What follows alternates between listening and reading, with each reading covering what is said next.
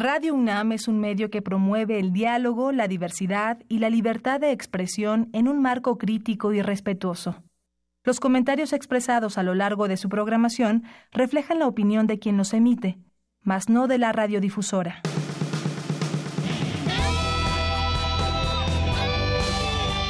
Prisma RU. Relatamos al mundo.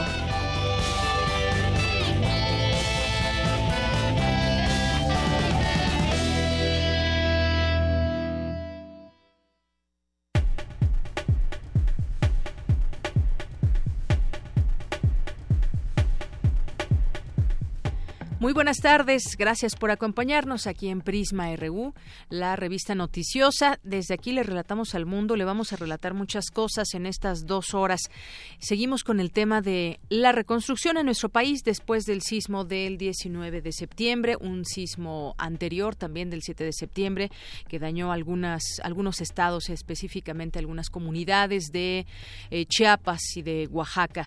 Y ahora en esta etapa de reconstrucción se sigue hablando de ello desde la UNAM. Ya le estaremos comentando varias notas que traemos preparadas para este día, que va a pasar con la capital del país respecto a los dictámenes que se siguen haciendo todavía a muchas casas o edificios, sobre todo, sobre todo los más antiguos, aunque también vimos que hubo afectaciones en los nuevos. Platicaremos de este tema y en los temas internacionales también nos detendremos para hablar de lo que sucedió ayer en Cataluña, de lo que implica este referéndum, qué, qué significa eh, pues la separación de este mm, de Cataluña de España quiénes están a favor quiénes en contra parece ser se deja ver una división eh, social allá en España y quienes están a favor del referéndum pero con garantías.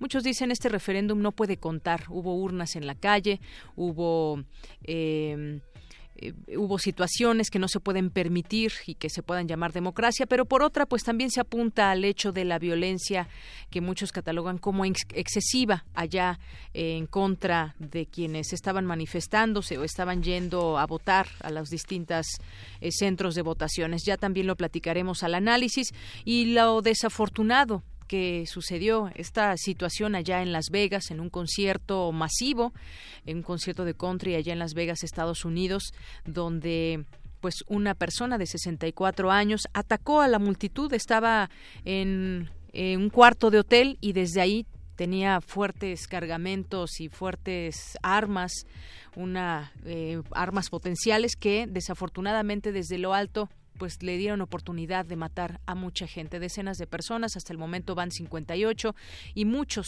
muchos heridos, más de 400 heridos en esta situación. También platicaremos de ese tema.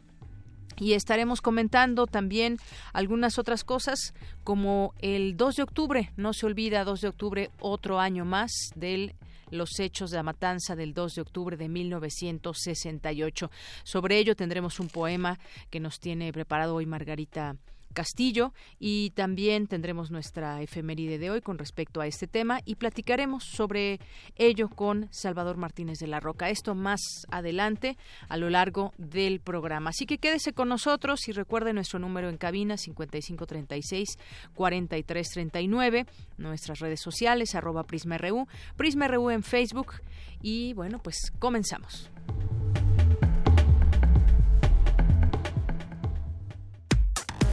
Relatamos al mundo. Relatamos al mundo.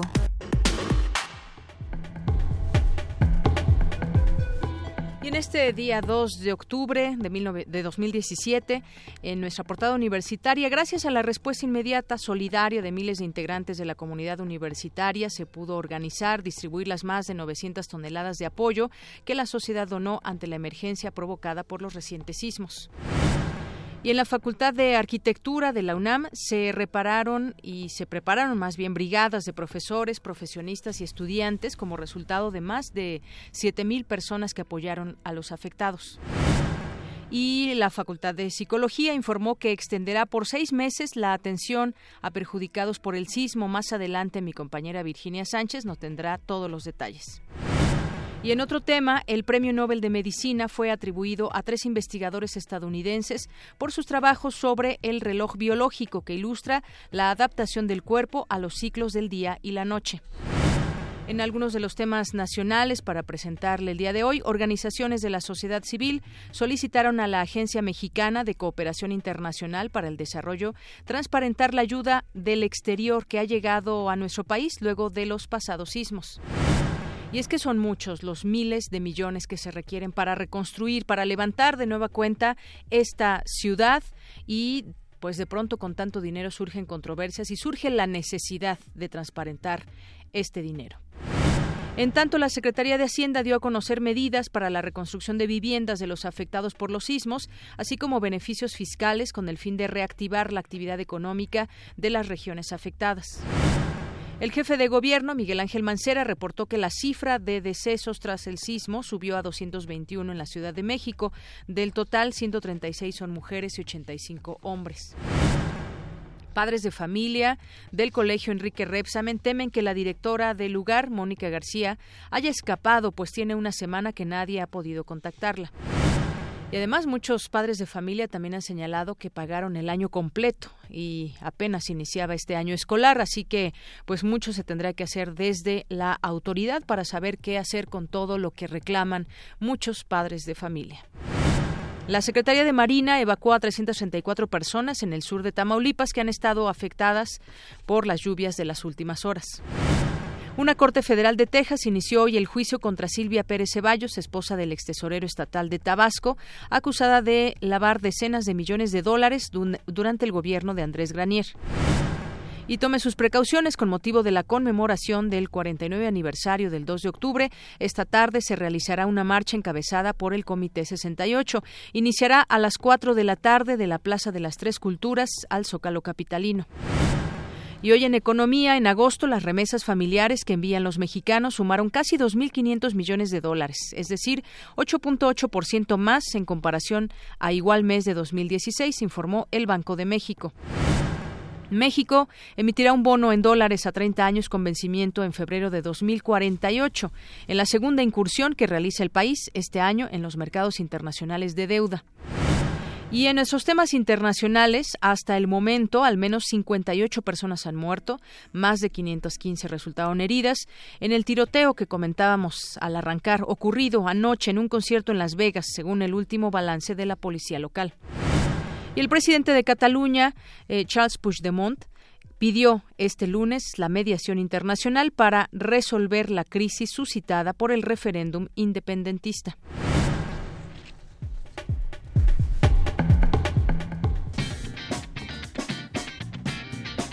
Hoy en la UNAM, ¿qué hacer y a dónde ir? El Instituto de Investigaciones Bibliotecológicas y de la Información extiende la convocatoria para participar en el Congreso Internacional de Investigación sobre Usuarios de Información. Los coordinadores serán los doctores Juan José Calva González y Socorro Amanda Mendoza de la Universidad Autónoma de San Luis Potosí. No dejes pasar esta oportunidad e inscríbete. Tienes hasta el 31 de octubre para hacer la entrega de trabajos. Si necesitas más información, llama al 56 23 00 44. Ya está aquí. La exposición temporal Un Mundo Dentro de Ti estará abierta hasta el 30 de diciembre en el Museo Universum de Ciudad Universitaria. Si quieres asistir, podrás hacerlo de martes a viernes desde las 9 hasta las 18 horas, mientras que sábados y domingos el horario será a partir de las 10 hasta las 18 horas.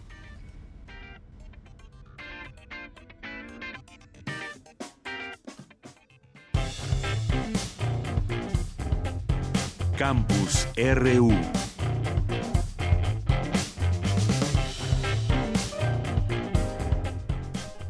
Continuamos y arrancamos con nuestro campus RU después de haber escuchado algunas recomendaciones que le estaremos presentando a lo largo del programa sobre lo que se puede hacer en la UNAM y las distintas actividades que ya pues poco a poco va tomando van tomando su cauce muchos de ellos y todos los los lugares que hay como foro en nuestra universidad. Vamos ahora a arrancar este campus universitario con mi compañera Dulce García, que hemos aprendido de los sismos. Nuestra región sísmica nos deja muchas experiencias, podemos sacar provecho de de ellas.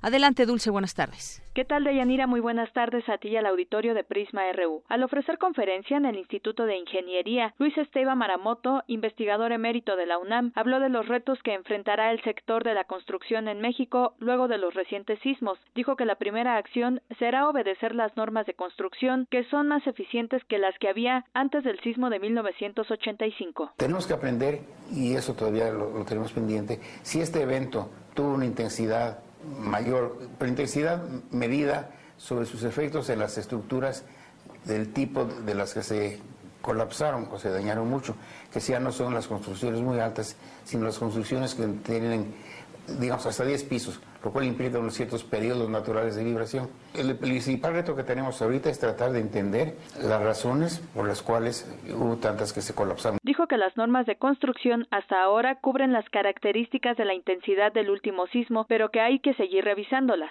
No sé cuántos de los edificios que colapsaron fueron construidos antes de 85 y con normas menos exigentes. ¿Por qué no se colapsaron en 85 y ahora sí? Bueno, puede haber daño acumulado o puede ser que en este caso, este sismo, sus características las hicieron más demandantes. Ahora, las normas parece que sí cubren las características de esta intensidad. Nada más que hay ciertas configuraciones estructurales que hay que tratar de evitar, ciertas configuraciones que promueven y que son, algunas son muy frecuentes en las escuelas, que son columnas de, de con tramos cortos libres, generan mecanismos, eh, ojalá que se entienda, de tipo frágil y que no permiten la disipación de energía que se puede obtener en las columnas que no tienen esas características. Pero esos son detalles, o sea, lo más importante es ver las normas con cuidado y aplicarlas con todo cuidado y con todo rigor. De Yanira Auditorio de Prisma RU, el investigador señaló que en la actualidad hay una mayor capacidad para analizar los sismos y con más detalle, a lo que habría que sumar una evaluación del daño acumulado por los sismos en las estructuras.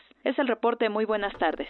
Gracias, Dulce. Muy buenas tardes. ¿Y nosotros qué hemos aprendido de los sismos como sociedad? Yo creo que este eh, momento va a ser un parteaguas para, pues, eh, tratar de elegir con mucho más cuidado, elegir, pero además eh, también exigir a las propias autoridades, a constructoras, muchas otras cosas, que esa parte de enseñanza nos quede y pues iniciemos también un quizás un proyecto de vida nuevo, mucha, muchas personas de las que perdieron su casa, que perdieron su, su departamento, que pues estarán en litigio y la reconstrucción les llevará pues muchos meses, quizás quizás para algunos años, porque no sabemos exactamente todas estas necesidades económicas que cada quien pueda que pueda tener cuando su casa se vino abajo.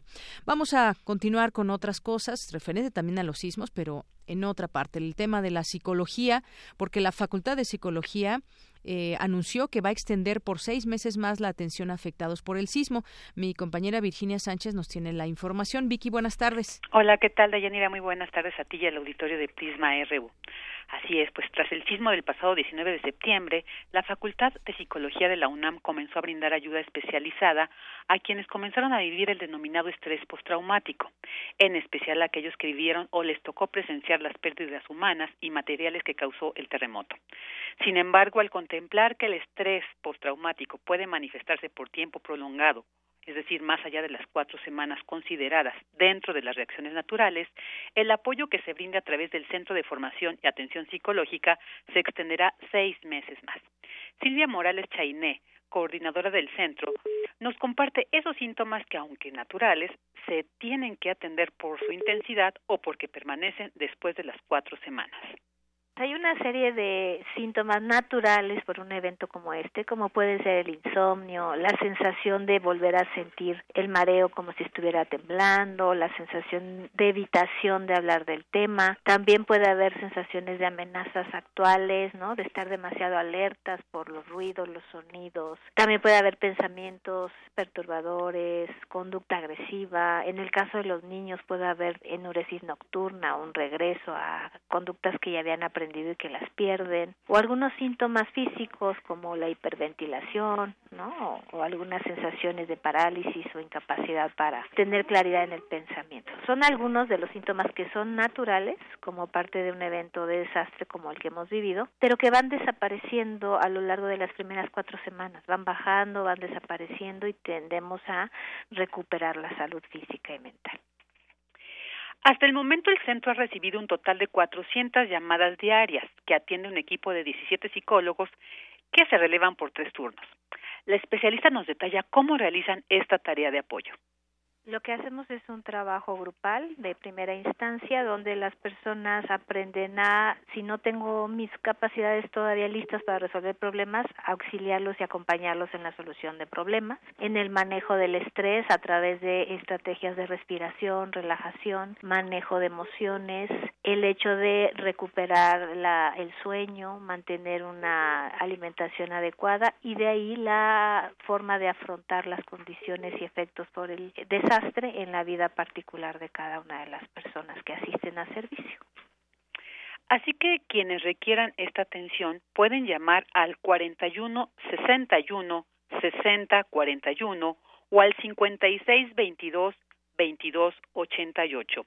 La experta universitaria nos aconseja no precipitarnos y autoevaluar nuestra condición para que ayudemos a nuestro cuerpo a recuperar la salud a través de actividades recreativas, con el apoyo familiar y apoyando a quienes también pues mm, veamos que lo necesitan.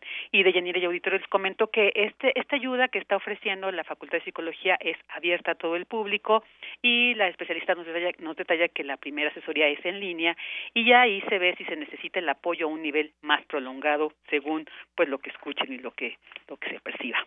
Este es el reporte de Yanira. Vicky, muchas gracias. Bueno, pues finalmente que la gente sienta que tiene ese apoyo de parte de la Facultad de Psicología de la UNAM y hablaba la doctora respecto a cuatro semanas y continúan estos eh, distintos síntomas. Bueno, pues posiblemente se requiere algún tipo de ayuda. Nos vamos enfilando ya hacia el mes. Quedan algunos días más para que se cumplan y algunas semanas más para que se cumpla el mes, pero pues la gente misma tendrá que hacer esta evaluación de sus síntomas. Así es así es. Y bueno, eh, esto, ¿no? De que, que, se sepa que es hasta marzo, hasta marzo estos seis meses eh, se extienden hasta el marzo del 2018. Entonces, exactamente, está ahí abierto a quien considere que lo requiere. Muy bien, pues muchas gracias, Vicky. Gracias a ti, muy buenas tardes. Muy buenas tardes. Hasta luego.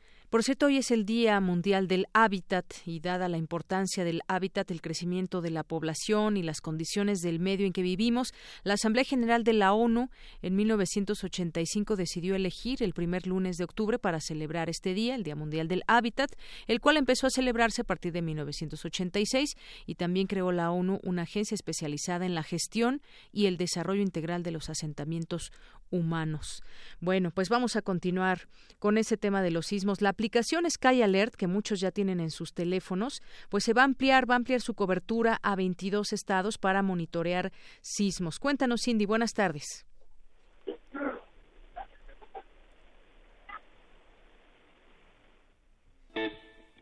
La aplicación de Sky Alert podría ser una más de tantas historias empresariales.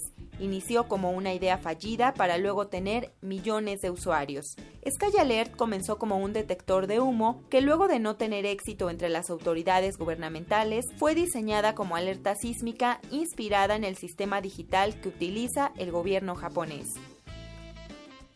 Creada hace tres años, la app mexicana funciona con un sistema propio de sensores de alertamiento conocido como REDSA, mismo que detecta ondas sísmicas y confirma en menos de un segundo si se trata de un sismo para avisar de manera simultánea a millones de usuarios hasta 60 segundos antes del impacto.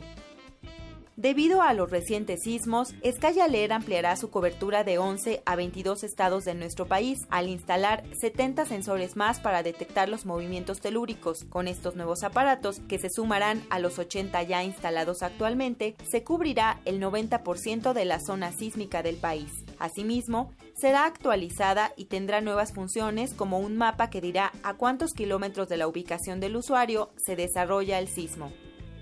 A pesar de que se verán beneficiadas más de 85 millones de personas a través de la alerta sísmica que emite esta aplicación en los teléfonos inteligentes, no debemos dejar de atender las recomendaciones y alertas que surjan del Servicio Sismológico Nacional. Para Radio UNAM, Cindy Pérez Ramírez.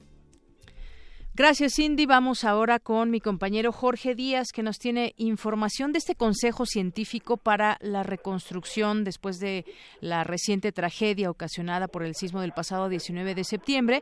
Y el gobierno de, el gobierno de la Ciudad de México decidió la instalación de este consejo, un consejo científico de la capital. Jorge, cuéntanos de qué se trata. Buenas tardes. Deyanira, buenas tardes. Se está concluyendo apenas la instalación de este comité científico para la reconstrucción y, eh, bueno, pues el mejorar la Ciudad de México que durante años, por ejemplo, el rector Enrique Graue señaló que durante muchos años nos hemos acabado los ríos, hemos entubado los mismos, nos hemos eh, hemos talado árboles, hemos construido demasiados edificios, la concentración humana es tal que simplemente en esta ciudad necesita replantearse, tener un cambio total, pero que no sea solamente por la coyuntura del pasado sismo del 19 de septiembre, sino que sea un proyecto, lo surgido aquí en este comité científico de Yanira, que sea eh, de motivo transeccional, incluso multiseccional, que no quede nada más en el actual gobierno de la Ciudad de México, el actual gobierno federal, sino que se dé continuidad porque esta ciudad necesita refundarse, dijo el rector Enrique Garagüe. Vamos a escuchar.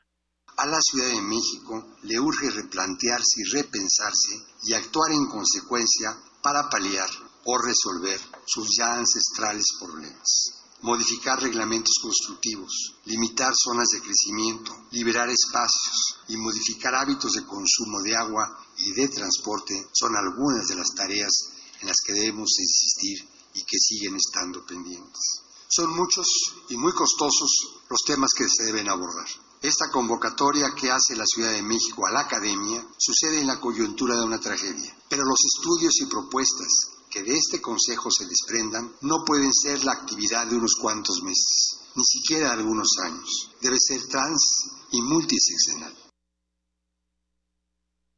Deyanira, en este evento estuvieron rectores y directores de las principales escuelas de nivel superior del país, el Politécnico Nacional, el ITAM, eh, la Universidad Iberoamericana, la Universidad Autónoma Metropolitana y por supuesto el rector de la UNAM, el doctor Enrique Graue, quien lanzó este llamado al gobierno local y al gobierno federal para que se dé continuidad en estos cambios eh, que necesita la Ciudad de México para empezar y posteriormente también hablar de todo el país. Parte de lo que sucedió aquí en el antiguo Palacio del Ayuntamiento, en el pleno centro de la Ciudad de México de Yanira.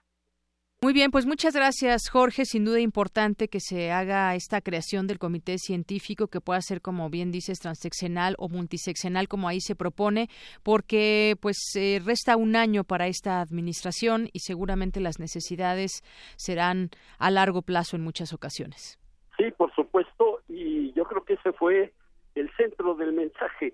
Eh, los eh, gobiernos están por terminar algunos de ellos, sobre todo el federal y el de esta Ciudad de México, entonces hay que darle continuidad, porque si no esto va a quedar simplemente en la coyuntura. En el 19 de septiembre, tener eh, paliativos permanentes para hacer frente a este tipo de situaciones, porque dijo la directora del Sismológico Nacional eh, que pues esta ciudad seguirá con el peligro latente de que se lleven a cabo o que se registren más sismos, sobre todo por eh, esta situación técnica de las dos placas que se están encimando unas a otras y que pues eh, estamos en una zona sísmica. Así es de que pues a trabajar y que se haga permanente ese tipo de acciones de Yanira.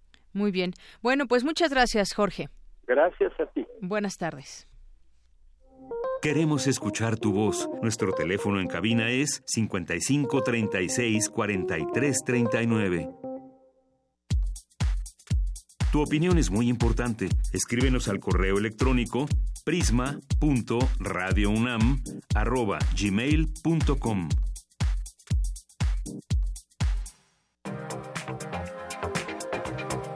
Internacional RU. Continuamos ahora con la información internacional. Vamos primero a las breves internacionales con mi compañera Ruth Salazar. Al menos 50 personas han fallecido y unas 200 han resultado heridas después de que un individuo abriera fuego en un concierto en Las Vegas. El presidente estadounidense Donald Trump no ha hecho referencia a ningún grupo terrorista. En su intervención principalmente ha dado su pésame a las víctimas y ha hecho un llamado a la unidad. Hace un llamamiento a estrechar los lazos en torno a los valores comunes Our unity cannot be shattered by evil. Our bonds cannot be broken by violence. Comunes. Though we feel such great anger Nuestros lazos no pueden ser rotos por la violencia, aunque estemos muy enfadados frente a lo que ha ocurrido.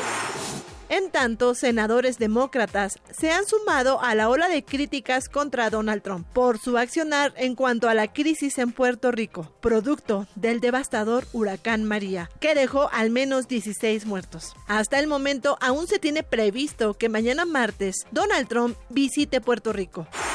El último reporte desde Cataluña indica que en el referéndum soberanista votaron 2.200.000 ciudadanos. La fuerza policíaca dejó 844 heridos. El presidente de Cataluña, Carles Puigdemont, declaró que en los próximos días y debido al triunfo del sí, podrá en marcha la ley de independencia. Exigimos la retirada de todos los efectivos policiales desplazados a Cataluña para esta represión que ha causado estos actos graves de violencia en un país que se ha movilizado durante años a través de millones de personas sin que se haya registrado ningún incidente.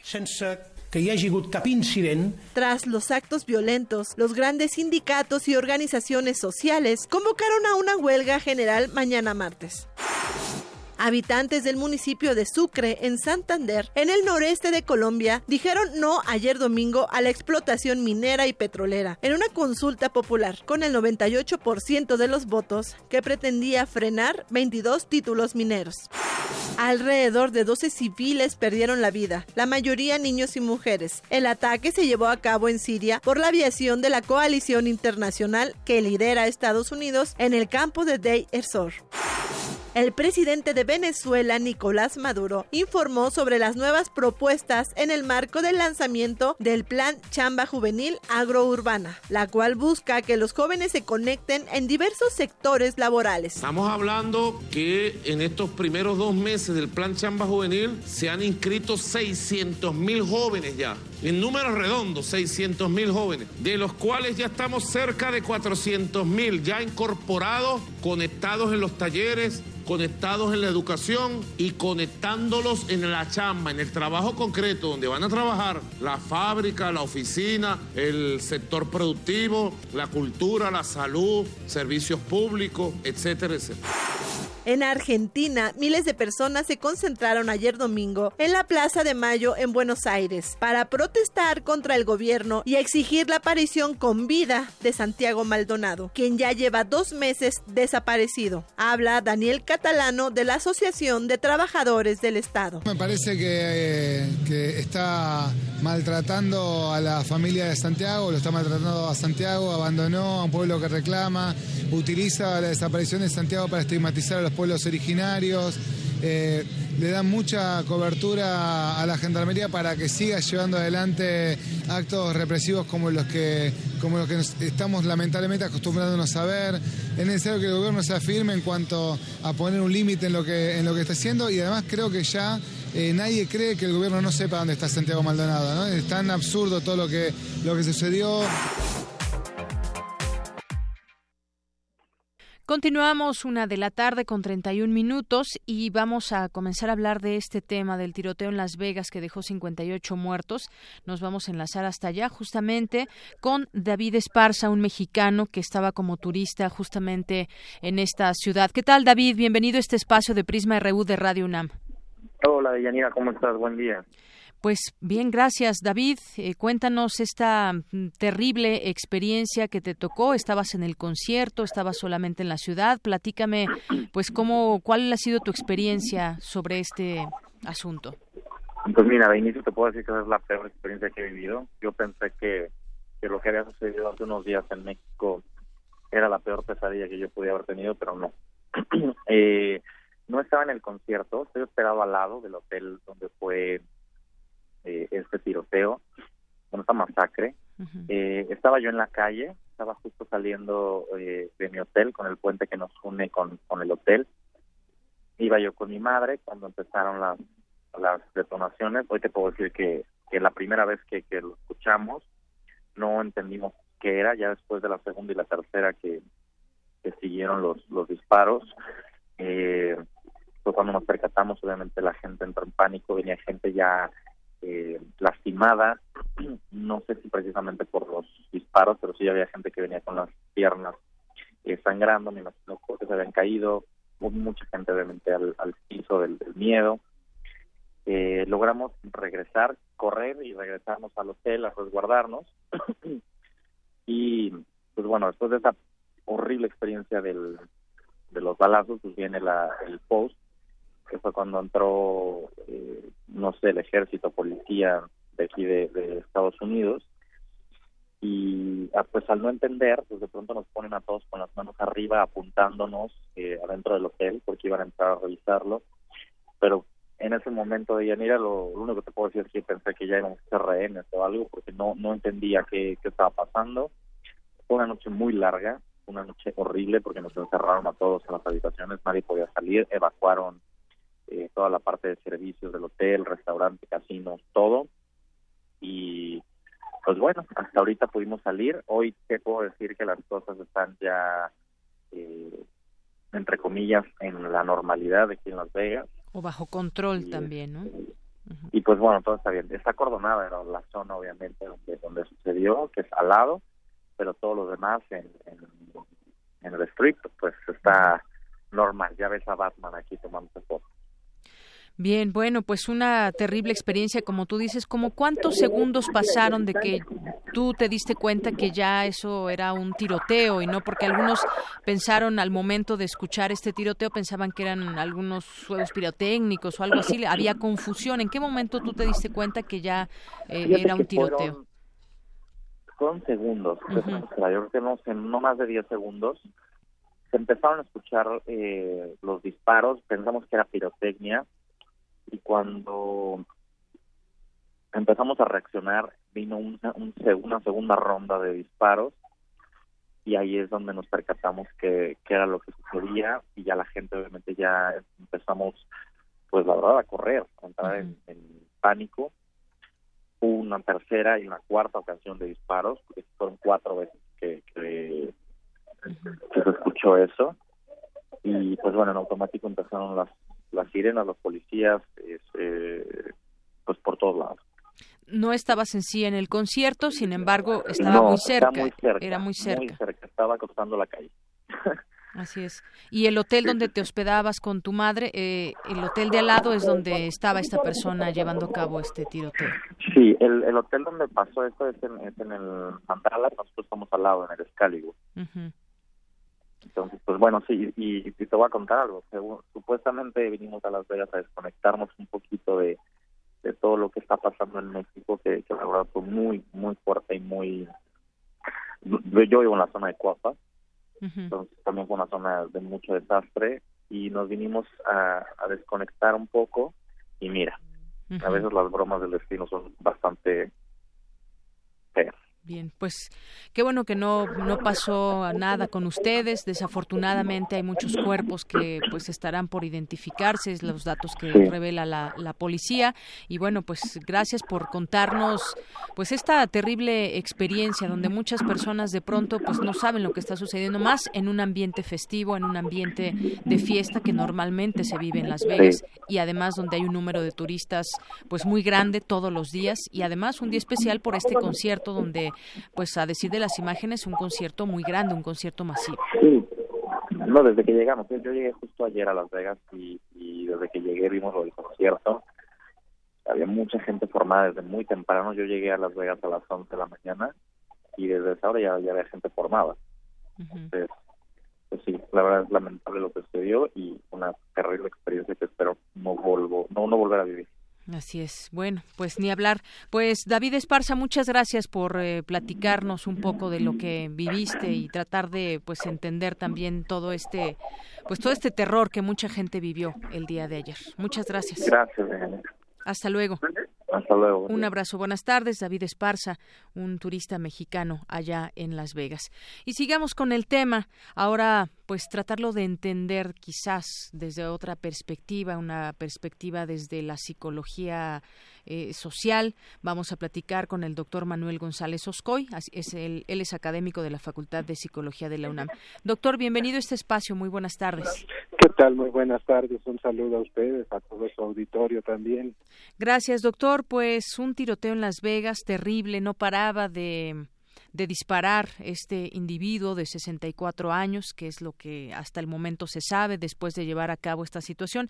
En algunos momentos surgió eh, que lo habían abatido, pero en otras notas también dice que se suicidó. El caso es que pues había miles de personas que tenía ahí abajo desde donde podía disparar desde su hotel y así a mansalva, a sangre fría, disparar hacia la multitud. ¿Cómo entender estas, estas mentes que de pronto pueden encontrarse en algún sitio como este o planearlo todo perfectamente o pues incluso se sabe que hasta ahorita no se puede ligar con el Estado Islámico como se lo adjudicó, no hay en este instante algo que pueda eh, aludir a que fue de esta manera.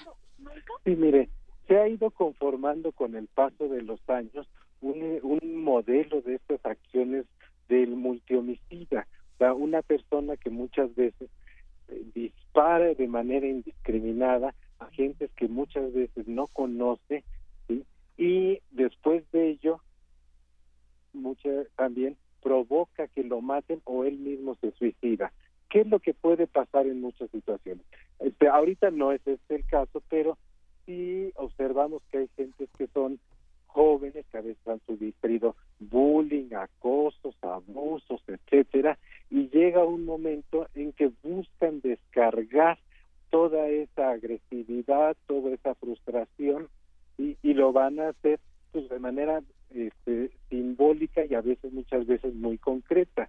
En ocasiones está aquel a que le, le adjudican el motivo del, del ataque, la agresividad, el abuso, y, y entonces empiezan a dispararle, a acuchillarlo, etcétera. Ahora, otra cuestión que también podemos ver, y es la otra hipótesis que se puede considerar, es la cuestión del terrorismo, del adoctrinamiento, donde hay varias etapas. muchas veces se tiene que empezar desde las primeras etapas de la infancia. Hay una etapa que puede ser bastante prolongada de adoctrinamiento, donde se va conformando una forma de pensar en lo individual, en lo social, muchas veces hasta en lo transpersonal, lo religioso, para que eh, de alguna manera la persona conforme una forma de actuar y justifique la violencia, que es ahorita, le, como comentaban, la otra hipótesis a considerar, la del terrorista. Entonces, ¿qué es lo que nosotros podemos pensar? Si es una expresión de una agresividad completa, de una agresividad muy fuerte, donde, como lo diríamos de una manera muy llana, muy coloquial, ya no busca quién se lo hizo, sino quién se lo pague. tiene tanto, tanto coraje, tanto enojo, tantas ganas a veces de sobresalir, de ganar una recompensa a veces hasta espiritual, que va a buscar encontrar este medio. eh, hay una, muchas veces hay la planeación, que son casos muy aislados cuando se da el ataque espontáneo, sino hay que buscar el arma, hay que conseguir los, los cartuchos, el parque que se necesita y encontrar el lugar que fue este caso, desde dónde poder atacar. Allá hemos visto también el caso famoso de Columbine, se van a lugares donde tengan un altos, donde tengan una buena perspectiva de tiro. Entonces, si hay el planeamiento, no podemos hablar de que sea una cuestión espontánea motivada por un arranque de furia una cuestión emocional, no, se planea, se le da este una manera, se ve como una manera de descarga o como una manera de trascendencia, es la cuestión del terrorista, y entonces se ejecuta. ¿Y qué es lo que luego sucede ya? Muchas veces cuando hay este contacto con la realidad de la muerte tan directa provocada, a veces viene el arranque de culpa y es cuando viene el suicidio. me doy cuenta de que ya lastimé a tantas gentes o en otros casos gentes que son cercanas, compañeros de la escuela, sí, este, hasta amigos, que en un momento dado ya no sé ni qué hacer, entonces yo mismo me mato o provoco que me mate. Claro. Pues ahí está esta situación en donde habrá que analizar todo el perfil de este de esta persona. Hasta el momento se sabe que estaba acompañado por una mujer, pero no se sabe más más que pues eh, Stephen Paddock, un hombre de 64 años, originario de Nevada, y también pues eh, no no se sabe más. Habrá que ver, como usted dice, el entorno para entender, quizás hacer un perfil psicológico. Eh, de este personaje que ya no existe, ya no se podrá interrogar, pero sin embargo quizás la forma en cómo vivía, con quién se relacionaba, quién era su familia, nos pueda dar un poco de información sobre todas las autoridades que están a cargo de esta investigación y tratar pues quizás de entender es, es, muy difícil entender esta este tipo de situaciones pero como usted dice algo algo planeado porque entrar con tanto armamento y, además a esa distancia el tipo de armamento que portaba pues no es fácil quizás también meterlo a un hotel quizás sea por días no no lo sabemos vaya es una información que se tendrá que dar a conocer pero pues de entrada es, es algo un poco de lo que se puede decir al respecto. Este tipo de personas que son multihomicidas, pues traen una frustración, una agresividad de mucho tiempo y pues eh, ¿qué hay detrás de todo eso para justificar esa violencia? Sí, y en este caso en particular que era una persona ya cercana a la tercera edad.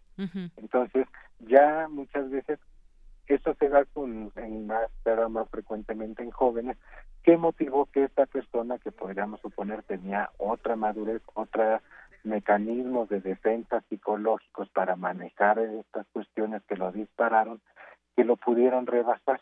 Entonces, ¿por qué una persona que ya estaba en estas etapas de la vida tuvo un acto tan irreflexivo que generalmente se daba en los jóvenes?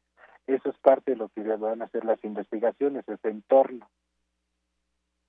Así es. Bueno, pues ahí está la información que podemos hasta ahorita tratar de, digerir. Es un número muy alto de muertos, em, más de 500 heridos, un tiroteo que se cataloga como pues el más el masivo en la historia reciente del país. Ya habló el presidente, dijo que pues lo catalogó como un ataque de un, un acto de maldad pura. Esa es la, la declaración que dio y bueno, pues estaremos atentos a la información. Quizás se pueda entre más información se conozca, dar datos de este perfil psicológico que se pueda hacer de esta persona. Doctor, pues muchas gracias por su óptica desde el Psicología de la UNAM. Pues es un gusto haber platicado con ustedes y haber podido compartir con todo el auditorio. Muchas gracias. Hasta luego. Hasta luego. El doctor Manuel González Oscoy, académico de la Facultad de Psicología de la UNAM. Relatamos al mundo. Relatamos al mundo. Queremos escuchar tu voz. Nuestro teléfono en cabina es 55 36 43 39. Bien, continuamos ahora con otro tema donde pues también hubo violencia diferente y un, un, tema donde se habla de separarse o no de España. Y me refiero a la región de Cataluña. Y bueno pues eh, dice el presidente catalán que se han ganado el derecho a un estado independiente. Pero qué sabemos de este referéndum de independencia de Cataluña y un día después también qué se puede decir de los hechos que se suscitaron ayer allá en esta zona y en España, en muchos lugares, también en Madrid hubo manifestaciones. Vamos a platicar del tema con el doctor Adolfo Laborde, internacionalista y académico de la Facultad de Ciencias Políticas y Sociales de la UNAM. ¿Qué tal, doctor? Buenas tardes. Eh, Deyanira, buenas tardes. Saludos a todos.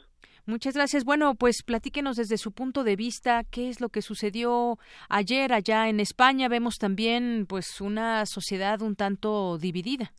Sí, polarización, Deyanira eh, dos eh, visiones eh, de lo que sería eh, el futuro de, tanto de esta región autónoma como cuál sería la relación en caso de que se lograra regresar a la, al marco jurídico que es la visión de Madrid, de, la gente que gobierna España y que a través de una serie de medidas que ya todos sabemos cuáles fueron, pues se trató de reencauzar ese orden constitucional. Es un referéndum que a toda costa, de acuerdo a la óptica de Madrid, pues era ilegal, se estuvo tratando de disuadir para que no se llevara a cabo, hubo por supuesto también pues una correspondencia de parte de los mozos que no acataron la orden y eso obliga al gobierno central a enviar a la Guardia Civil, a la policía, para poder tratar de evitar que este referéndum se lleve a cabo. Y bueno, pues sabemos cuál es el resultado, más de 840 heridos, una polarización mayor, un enojo que pues abrirá la puerta para dos opciones o tres opciones. La primera es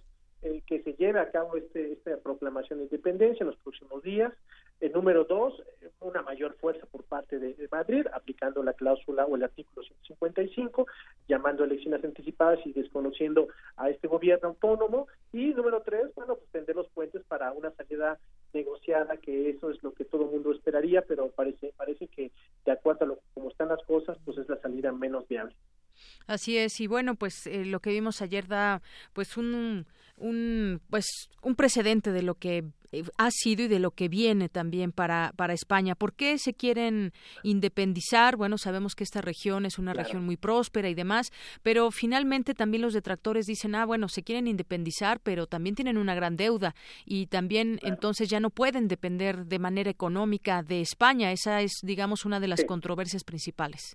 No, en efecto, en el caso ante una eh, eventual separación, pues tendrían que generar una administración nueva, tendrían que tener sus propias eh, organizaciones burocráticas administrativas, tendrían que tener eh, un lugar en el concierto europeo, no serían parte de la Unión Europea, tendrían que pedir su eh, admisión en el contexto de Naciones Unidas lo mismo, en los organismos de cooperación regional en Europa sería exactamente igual y bueno, pues eso traerá como consecuencia pues el establecimiento de fronteras, ¿no? El establecimiento de, una nacionalidad, un pasaporte, eh, y bueno, pues no sé si lleguemos hasta ese punto, dado que, bueno, España, bueno, el gobierno central ha optado por ir eh, apretando eh, primero económicamente, cortando los recursos, y ahora, pues desde esta perspectiva de la legalidad que permite, pues recobrar por un, una, pues una opción no muy deseada, la, la pues el control de, de esta eh, pues esta, este lugar que a toda costa parece ser que una buena parte, eh, 40% de los electores, votaron 2 millones de un universo de, 5.3, pues quiere independizarse. Así es, quiere independizarse y también se cuestiona a su vez este tema, este ejercicio democrático. Ah, hubo urnas en la calle, hubo robo de urnas y hubo pues eh, incluso quienes estaban eh, enviando videos donde se podía votar hasta por cuatro veces o con una papeleta impresa en casa y muchas situaciones que podríamos cuestionar en ese sentido también. Sí, sí, Deyanira, hubo una gran irregularidad. ¿Por qué? Pues porque los tribunales electorales no participaron. Es un ejercicio eh, práctico, pragmático, organizado por pues, los catalanes, una buena parte de los catalanes, y eso a toda costa pues deja escapar eh, ese tipo de sospechas de las que ya hablas. Eh, sin embargo, bueno, pues hay un espíritu, ¿no? de, de una buena parte de la población que, que, desea separarse por, razones económicas, políticas, históricas y bueno, pues estamos en este punto de quiebre que eh, tendrá que eh, pues desarrollarse en los próximos días. Así es. ¿Se puede hablar una, de una crisis política en, en España con este tema donde pues el presidente regional Carles Puigdemont pues impulsa todo ello, pero se puede hablar de una crisis política en, Me parece España. Que sí, en España está viviendo un sistema de partidos completamente diferente que conocíamos. Hay nuevos actores políticos que, que, que están en la nueva geografía política de ese de ese país. Hay que recordar que antes era el partido, eh, el PSOE y el Partido Popular los que tenían la gran mayoría. Hoy en día ha cambiado, hay nuevos actores, está Podemos, está Ciudadanos, eh, otras minorías que de alguna manera pues fragmentan, pulverizan la, la democracia en ese país y tienen voz y voto. Entonces, este, al no tener un apoyo total eh, un frente común como en otras épocas, sí se puede, se puede ver la posibilidad de que exista algún contratiempo, por lo menos en el tema del Frente Común y por lo menos en el, tema de Cataluña. Muy bien, bueno, pues así más o menos vamos entendiendo qué está en juego allá en España, visto pues desde esta óptica, para entender pues también cambios que hay y que tendrían, tienen que ver también con, con Europa, tienen que ver con, en específico con este país de España y lo que implicaría una separación. Pues muchas gracias, doctor. mucho gusto, hasta luego, muy buenas tardes, doctor Adolfo Laborde, internacionalista y académico de la Facultad de Ciencias Políticas y Sociales de la UNAM. Prisma RU. Relatamos al mundo.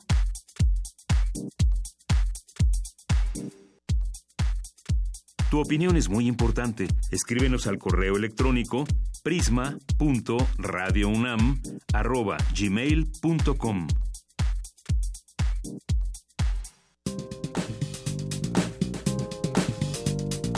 Cultura RU.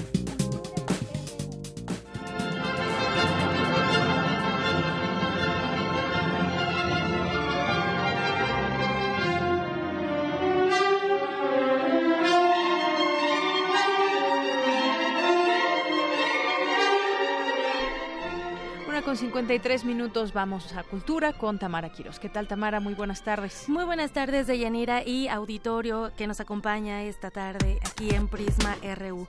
Hoy iniciamos este lunes después de un fin de semana lleno de actividades artísticas y también actividades de relajamiento.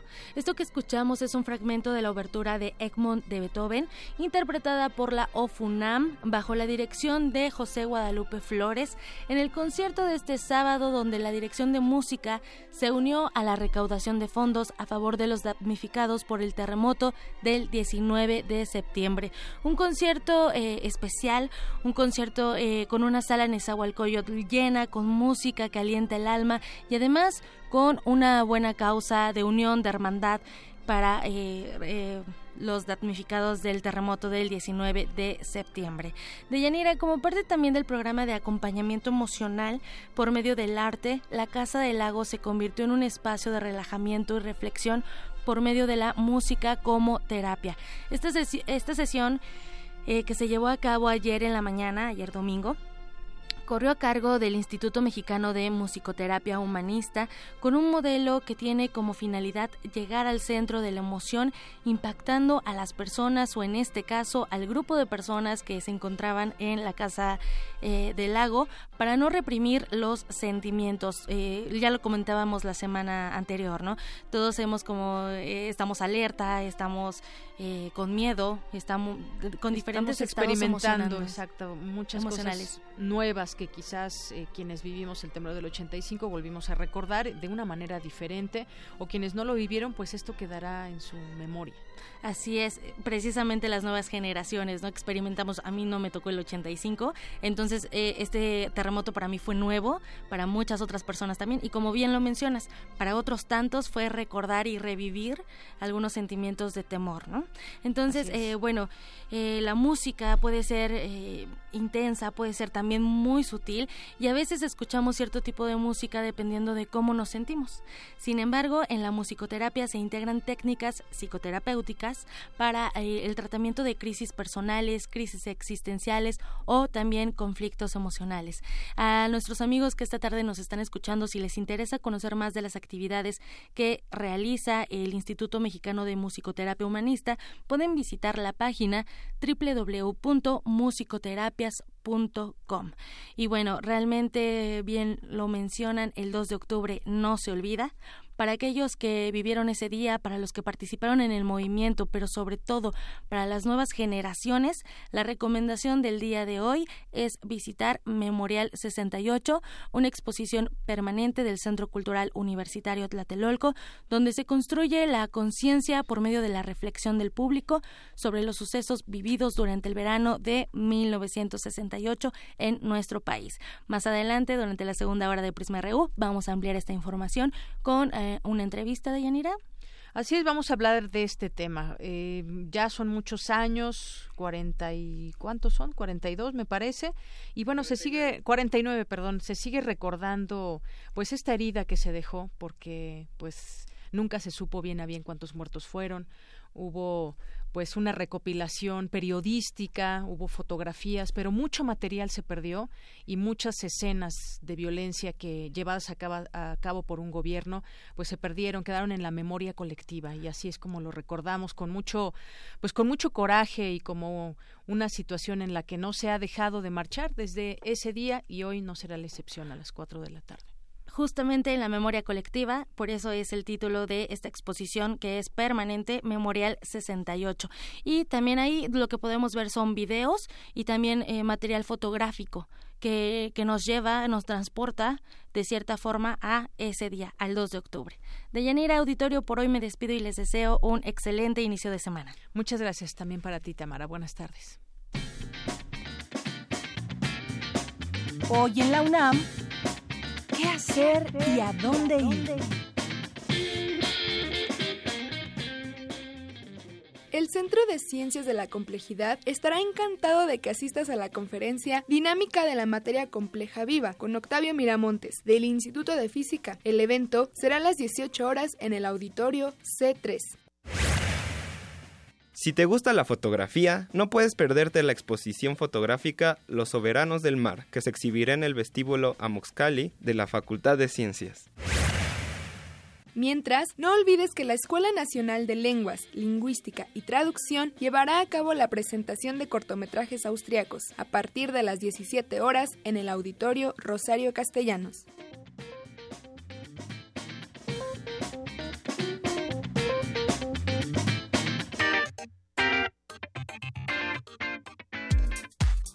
Prisma RU. Relatamos al mundo. Queremos escuchar tu voz. Nuestro teléfono en cabina es 55 36 43 39.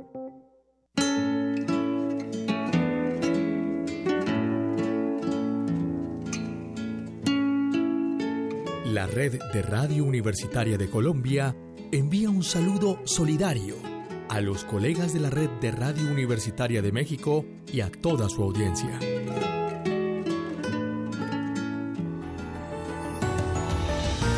Todos los latinoamericanos, en especial los colombianos, guardamos hacia México profunda admiración y afecto.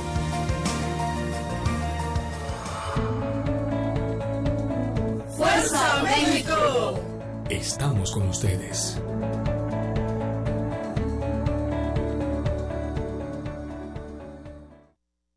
La principal causa de muerte de los niños mexicanos entre 5 y 14 años es el cáncer. Muchos de estos casos podrían evitarse si son tratados a tiempo. Por eso estamos trabajando para lograr más recursos para el INS, ISTE y Seguro Popular, y así poder ofrecer un tratamiento integral a más casos de cáncer infantil. Seguiremos trabajando por la salud de todos los mexicanos. Partido Verde. Está abierta en el Museo Tamayo Arte Contemporáneo la exposición de la 17 Bienal de Pintura Rufino Tamayo, que presenta 53 obras de 51 artistas en una amplia variedad de técnicas y materiales, como óleo, acrílico, pintura en aerosol, temple, fresco y pastel.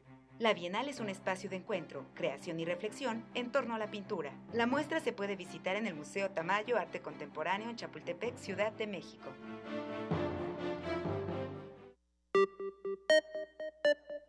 Para conocer nuestras diferencias y lo que nos une, hace falta escuchar y escucharnos. Un espacio para hablar libremente de género. Escuchar y escucharnos, construyendo igualdad. Un programa de Radio UNAM y el Centro de Investigaciones y Estudios de Género. Todos los miércoles a las 10 de la mañana por el 96.1 de FM y a las 19 horas por el 860 de amplitud modulada. Radio UNAM, Experiencia Sonora. Donde todos rugen, el puma se ve y se escucha.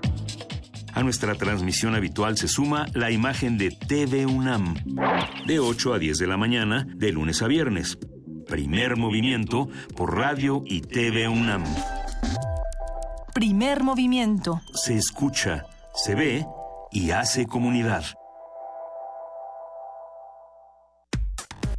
Relatamos al mundo. Relatamos al mundo.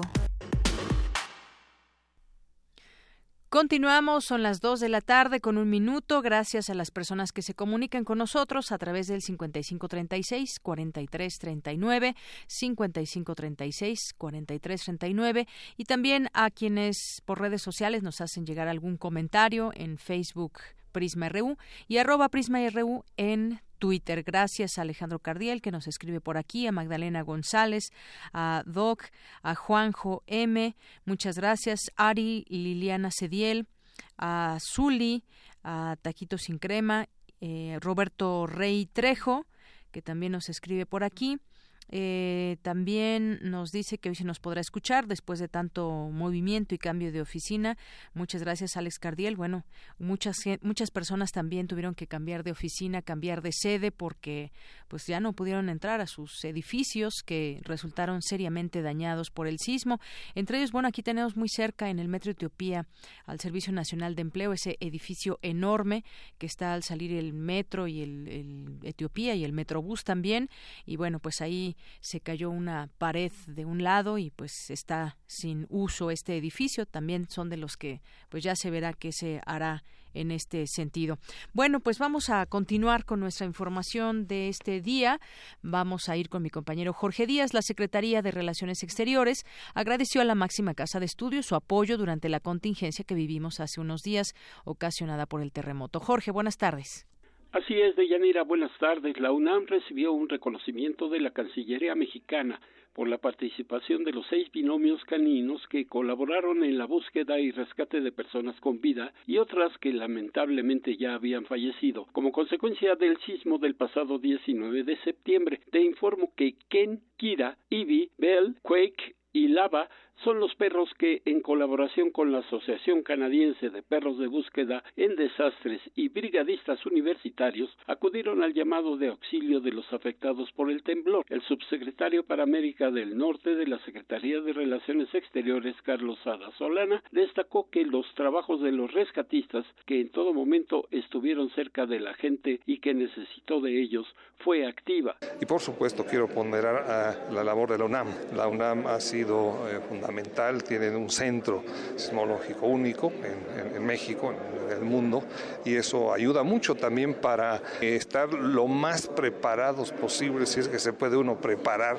para este tipo de acontecimientos. Me explicaban todo lo que han hecho, el premio que recibieron de manos del señor presidente, precisamente el día del temblor. Es algo este, muy dramático pensarlo así, pero mucho nos han ayudado. El hecho que hayan rescatado estos brigadistas a gentes con vida, a otras gentes que no tenían vida, pues es este, una contribución muy importante y así lo ponderamos y por eso les hacemos este reconocimiento muy, muy, muy merecido. Estamos, la verdad, muy este, emocionados de todo corazón de lo que han hecho. En el Salón Morelos de la Cancillería Mexicana, Julio Velázquez, encargado del programa de perros de búsqueda y rescate, recordó que cuando esta instancia universitaria se afilió a la Organización Internacional de Perros de Búsqueda y Rescate en el 2010, nació la colaboración con los binomios canadienses. Dijo que el escenario ya se tenía visualizado y que en una emergencia el equipo saldría en primera instancia y que más tarde llegarían los refuerzos caninos. Al final la comunidad universitaria representada en los chicos voluntarios del equipo y de todo lo que nos han ayudado los demás, ha ido a llevarnos eh, comida para perros, insumos que, que nos, han, nos han ofrecido y ahí se están recibiendo. De esto, pues entonces es una situación que reconoce a la universidad y que bueno, aquí yo creo que rinde frutos, algo que ya habíamos nosotros planteado internamente, ¿no? No es una petulancia, pero creo que nosotros este escenario ya lo teníamos visualizado. Primero que íbamos a salir en primera instancia nosotros y no salíamos afectados y justo estábamos en el, en el sitio difícil en, la zona del, centro, con dos perros ya listos, y empezamos a actuar inmediatamente. Y posteriormente sabíamos que una vez que tuviéramos ya dificultades, digamos, técnicas en cuanto al tema de que los perros estuvieran en solvencia para seguir actuando, podría llegar gente de, fuera hacer, a hacer, digamos, el refuerzo, ¿no? Pasarles la estafeta. Y así fue. De Yanira, esta es una de las muchas formas de cómo la UNAM participó con la sociedad mexicana después del movimiento telúrico con brigadas médicas, psicológicas, de arquitectura, ingeniería, de atención a animales heridos o rescatados y acopio de víveres, entre muchas otras. Hasta este momento, mi información. Muy bien, muchas gracias, Jorge. Buenas tardes. Vamos ahora a continuar con este tema que tiene que ver con el sismo y qué pasó con las construcciones aquí en la Ciudad de México, las que fueron impactadas, por qué sucedió, qué, debemos de entender para que no sucedan este tipo de situaciones. Bueno, vamos a platicar con el doctor Víctor Manuel Cruz Atienza, él es investigador del Departamento de Sismología del Instituto de Geofísica de la Universidad Nacional Autónoma de México. ¿Qué tal, doctor? Bienvenido a este espacio de Prisma RU de Radio UNAM. Buenas tardes, muchas gracias por el espacio. Bueno, pues hay varias cosas que comentar. Los edificios recientes de cuatro a ocho pisos fueron afectados, se incumplieron normas, esto ya se pudo constatar, pero también habrá que entender varias cosas, entre ellas que pues la Ciudad de México es sísmica y requiere de un reglamento que ya existe, pero requerimos que se cumpla a cabalidad. ¿Qué nos puede decir después de todo lo que hemos estado viendo, pero ahora ya en esa etapa de reconstruir, pues vendrá también eh, pues este reglamento en el que quizás todos debemos de estar pendientes, no solamente autoridades con las propias constructoras, sino la propia gente que vaya a habitar, que vaya a reconstruir sus lugares de vivienda. Sí, bueno, antes que nada debo comenzar diciendo que yo no soy un experto en estabilidad estructural de edificios, tampoco en cuanto al reglamento de construcción. Sí, antes que nada, yo soy sismólogo. Ahora, por supuesto, puedo compartir eh, lo que sé, lo que gente que conozco experta me ha dicho y lo que he podido constatar con base en lo que tengo yo, la información que tengo yo. Exacto, muy bien, qué bueno que hace esta esta aclaración para centrarnos también en este en este aspecto de por qué, por ejemplo, se sintió más en algunas colonias o se sintió más porque hay más edificios. Platiquemos. Claro, claro. Sí, bueno, a ver, digamos, sin embargo, sí puedo, uh, digamos, tratar de explicar eh, algunos conceptos básicos que sí operan eh, a la hora de eh, entender cómo una estructura eh, se podría ver vulnerada cuando es solicitada por un movimiento del suelo. en general, las estructuras, mientras más altas son, lo que conocemos su periodo natural de resonancia, es decir, si uno empuja dicha estructura de forma armónica, sucesiva, eh, podemos lograr, por ejemplo, en un en un en un farol en la calle, sin hacer mucho esfuerzo, si le empujamos con el con digamos el ritmo adecuado, podemos lograr hacer oscilar esa estructura fácilmente. Quiere decir que estamos eh, empujando, solicitando el farol con una frecuencia de empuje que cercana a su frecuencia natural de oscilación. ¿sí? Esto cualquier persona lo puede experimentar, incluso un columpio es el mismo principio. Los edificios funcionan así también. Mientras más altos son, pues los periodos, las ondas sísmicas cuyo periodo de oscilación este, coincidan, o sea, sea lo suficientemente grande para coincidir con el periodo de oscilación de una estructura grande, puede eventualmente ah, ponerla en dificultad. Los edificios más altos son susceptibles a, a periodos de oscilación más grandes, las estructuras más pequeñas son susceptibles, o sea, su periodo de resonancia es menor, es susceptible, por lo tanto, a ser dañado por ondas con periodos eh, más, más cortos. ¿Y qué fue lo que pasó entonces, el, pasado 19 de septiembre? El terremoto fue muy cercano, todos lo sabemos, mucho más cercano que el de 85, de tal forma que las ondas con periodo de oscilación pequeña, pequeños, la amplitud de dichas ondas fue mucho más grande en este sismo reciente que en el 85, de tal forma que ya tan solo por ello, sin pensar luego en, digamos, las propiedades del suelo de la Ciudad de México que, de las que voy a hablar ahora mismo, ya tan solo por eso, por esa amplitud tan grande de las ondas de periodo corto debido a este sismo reciente, pues ya las estructuras más pequeñas son susceptibles a ser dañadas que las más grandes.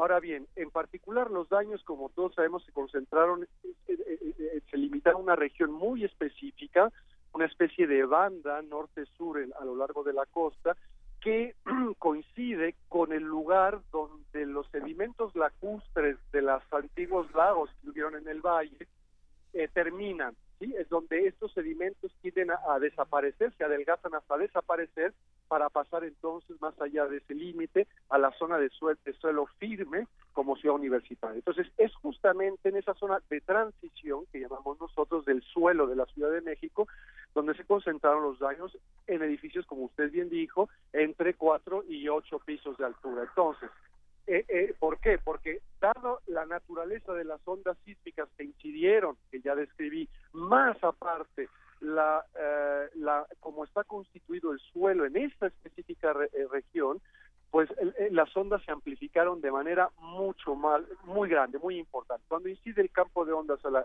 en, el, en, la, cuenca de la Ciudad de México, hay otras ondas que se crean de gran amplitud, que viajan a partir de ese límite hacia adentro de la cuenca, rápidamente su amplitud decrece, pero ahí cerca, antes de decrecer, cerca de ese límite donde son creadas, eh, en los daños, eh, las amplitudes del movimiento son muy violentas. Además, hay evidencia para, y ya lo hemos visto, eh, que muestra que la duración del movimiento en esa región es particularmente larga en comparación, por ejemplo, con el movimiento registrado en Ciudad Universitaria, que es suelo firme. Así es, es decir, esta eh, situación de la propiedad del, del, suelo, suelo firme, suelo blando, afecta mucho y esta zona evidentemente seguirá siendo afectada entonces. Eh, ¿Es así? el que esté afectada o no, o sea, el que haya daños o no haya daños, depende de qué tan bien preparados estemos, qué tan vulnerables estemos. O sea, eh, a ver, eh, sí, el movimiento ahí ya lo vimos. El movimiento va a ser fuerte ahí, entonces hay que prepararse para que genere menos impacto. Es correcto, o sea, hasta el momento esto ya lo, lo, establecerán los expertos en la materia, que ya están analizando los datos registrados en la Ciudad de México, eh, pero hasta el momento no tenemos evidencia aún de que los lo que llamamos los espectros de diseño, es decir, información necesaria para diseñar las estructuras sismo resistentes, esos espectros de diseño que están plasmados en el reglamento de construcción parece ser que no han sido eh, rebasados. Esto es una es una afirmación eh, preliminar, repito, esto tiene que esto eh, digamos se podrá saber una vez que se hayan analizado en detalle todos los registros sísmicos, específicamente en la zona donde hubieron ahora tantos daños. Pero digamos, con base en, observaciones preliminares que ya tenemos, al menos en la Secretaría de Comunicaciones y Transportes, claramente, eso sí, ahí lo puedo afirmar, eh, las aceleraciones del suelo, no rebasaron las que están contempladas en el reglamento de construcción.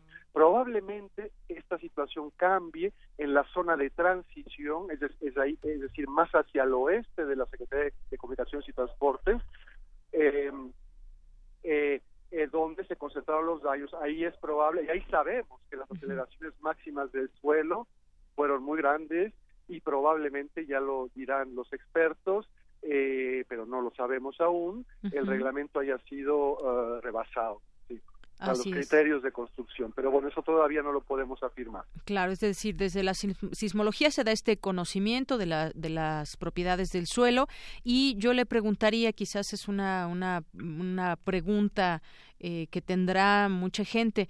El tipo de suelo que hay en una zona o en otra también de ello depende cómo sea este reglamento, es decir, se tiene que tener mucho más cuidado o, no sé, en materiales, lineamientos de construcción y demás en ciertas zonas que en otras, digamos, no porque en otras se construya mal, sino porque se deben de tener otras precauciones. Es correcto, es decir, a raíz de 85 se instrumentó la Ciudad de México, excepción muchísimos eh, sismómetros que han registrado miles de terremotos. Con base en toda esa información, los sismólogos e ingenieros sismológicos han analizado la, información y han podido, digamos, microcaracterizar la respuesta sísmica del valle, es decir, han podido determinar para cada manzana de la Ciudad de México cuál es la respuesta sísmica esperada, o sea, cómo se movería el suelo en un caso extremo de un terremoto muy grande. Y con base en esa información que es muy local, el reglamento de construcción considera lo que sea pertinente para que las estructuras que ahí se edifiquen soporten la, esa solicitación eh, específica del lugar. Entonces, claro, todo, todo eso existe en, en, en, la Ciudad de México. Y podemos ver algo también que, pues, eh, de 1985 a la fecha, las construcciones que sí cumplieron con el reglamento, pues fueron las menos, eh, digo, no no se sabe eh, que se hayan caído muchos. Los que se cayeron fueron antes de, de, 1985 hechos y algunos nuevos que evidentemente no siguieron las normas, pero a raíz de ese de ese sismo y los nuevos reglamentos, pues sí hubo una respuesta de parte, digamos, de la mayoría de, las construcciones que se hicieron después de, del 85. Por supuesto, es decir, todo cambió después de 85 Hoy, en principio, todas las estructuras que se apeguen al reglamento de construcción actual vigente deberían soportar, donde sea que sean edificadas, si se apegan al reglamento ahí estipulado, solicitaciones sísmicas comparables a las de 85. Ahora, este sismo reciente fue diferente al de 85, ya expliqué las razones principales, su cercanía, el contenido de frecuencias, etcétera. Tampoco teníamos un antecedente de, un terremoto de esta naturaleza tan intenso en la Ciudad de México. Es decir, estos datos que se fueron registrados eh, después del 19 de septiembre de este año servirán como fueron los de 85 en aquella época para ver si el reglamento actual contempla eh, eh, solicitaciones comparables a las de este reciente sismo, sobre todo en esta zona donde se concentraron tantos daños. Así es. Bueno, pues son em, antecedentes que quedan y que ahora con ese de 2017 se tendrán que seguir estudiando muchas cosas en cuanto al terreno del comportamiento de estos sismos, pero también evidentemente de la construcción que tendrán que llevar a cabo, pues ahora en esta reconstrucción los distintos gobiernos, las propias personas que tendrán ah, en sus manos el, pues estar muy de cerca, quizás ahora con las distintas constructoras para ver desde los materiales pero sobre todo desde los cimientos y los reglamentos que, hay que seguir. Bueno, pues ahí está. Problema de observancia, de observancia de las autoridades, de garantizar que lo, la manera en que se edifiquen las estructuras realmente correspondan a las especificaciones del reglamento.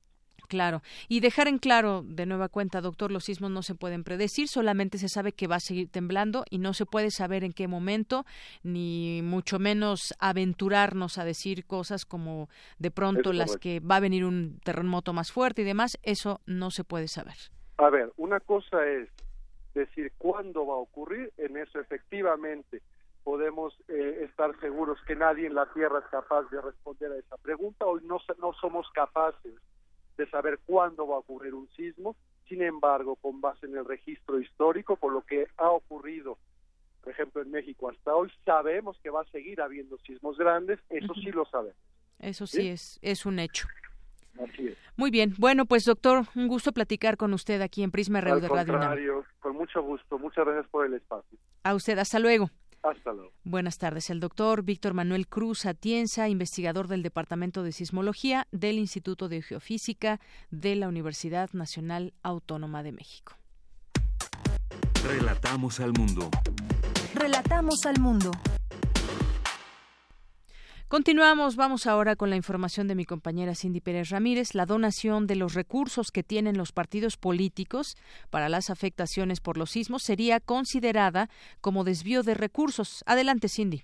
¿Qué tal, Deyanira? Muy buenas tardes. Te saludo con mucho gusto a ti y al auditorio de Prisma RU. A propósito del sismo del 19 de septiembre, se han desencadenado una cantidad de expresiones con una percepción negativa por parte de la sociedad con relación a las instituciones. Así lo señaló el investigador del Instituto de Investigaciones Jurídicas de la UNAM, Diego Valadez, quien durante el foro Financiamiento Público Cero, ¿es posible hacer política democrática sin dinero?, indicó que la petición para hacer frente a la tragedia es está orientada a los partidos, ya que se tiene la idea de que cuentan con los recursos suficientes. El monto de que disponen los partidos en total, que son 6 mil millones de pesos, correspondería al 15% del importe de las afectaciones, de manera que el destinar el 100% de los recursos de los partidos a la afectación generada por los sismos no permitiría pensar que se puede atender y satisfacer lo que el daño telúrico causó. ¿A qué da lugar esta discusión? Y estoy seguro de que a eso, en eso coincidiremos todos, a que estimemos que el monto de los recursos asignados a los partidos es excesivo. Mucho de ese gasto se traduce en una clara forma de agresión visual y acústica a la ciudadanía mexicana.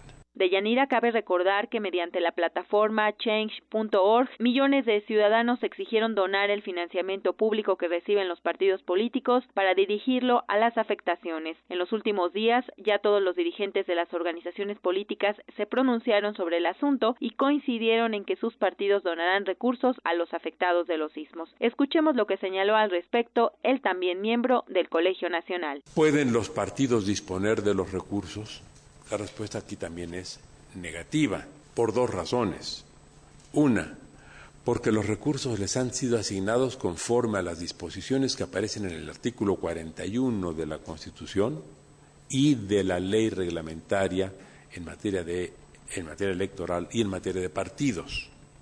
De manera que solo pueden destinar esos recursos a ese objetivo específico. Si destinaran, como parece haber ocurrido ya, el INE tendrá que rechazar todas las justificaciones de gasto y tendrá que responsabilizarlos por desvío de los recursos.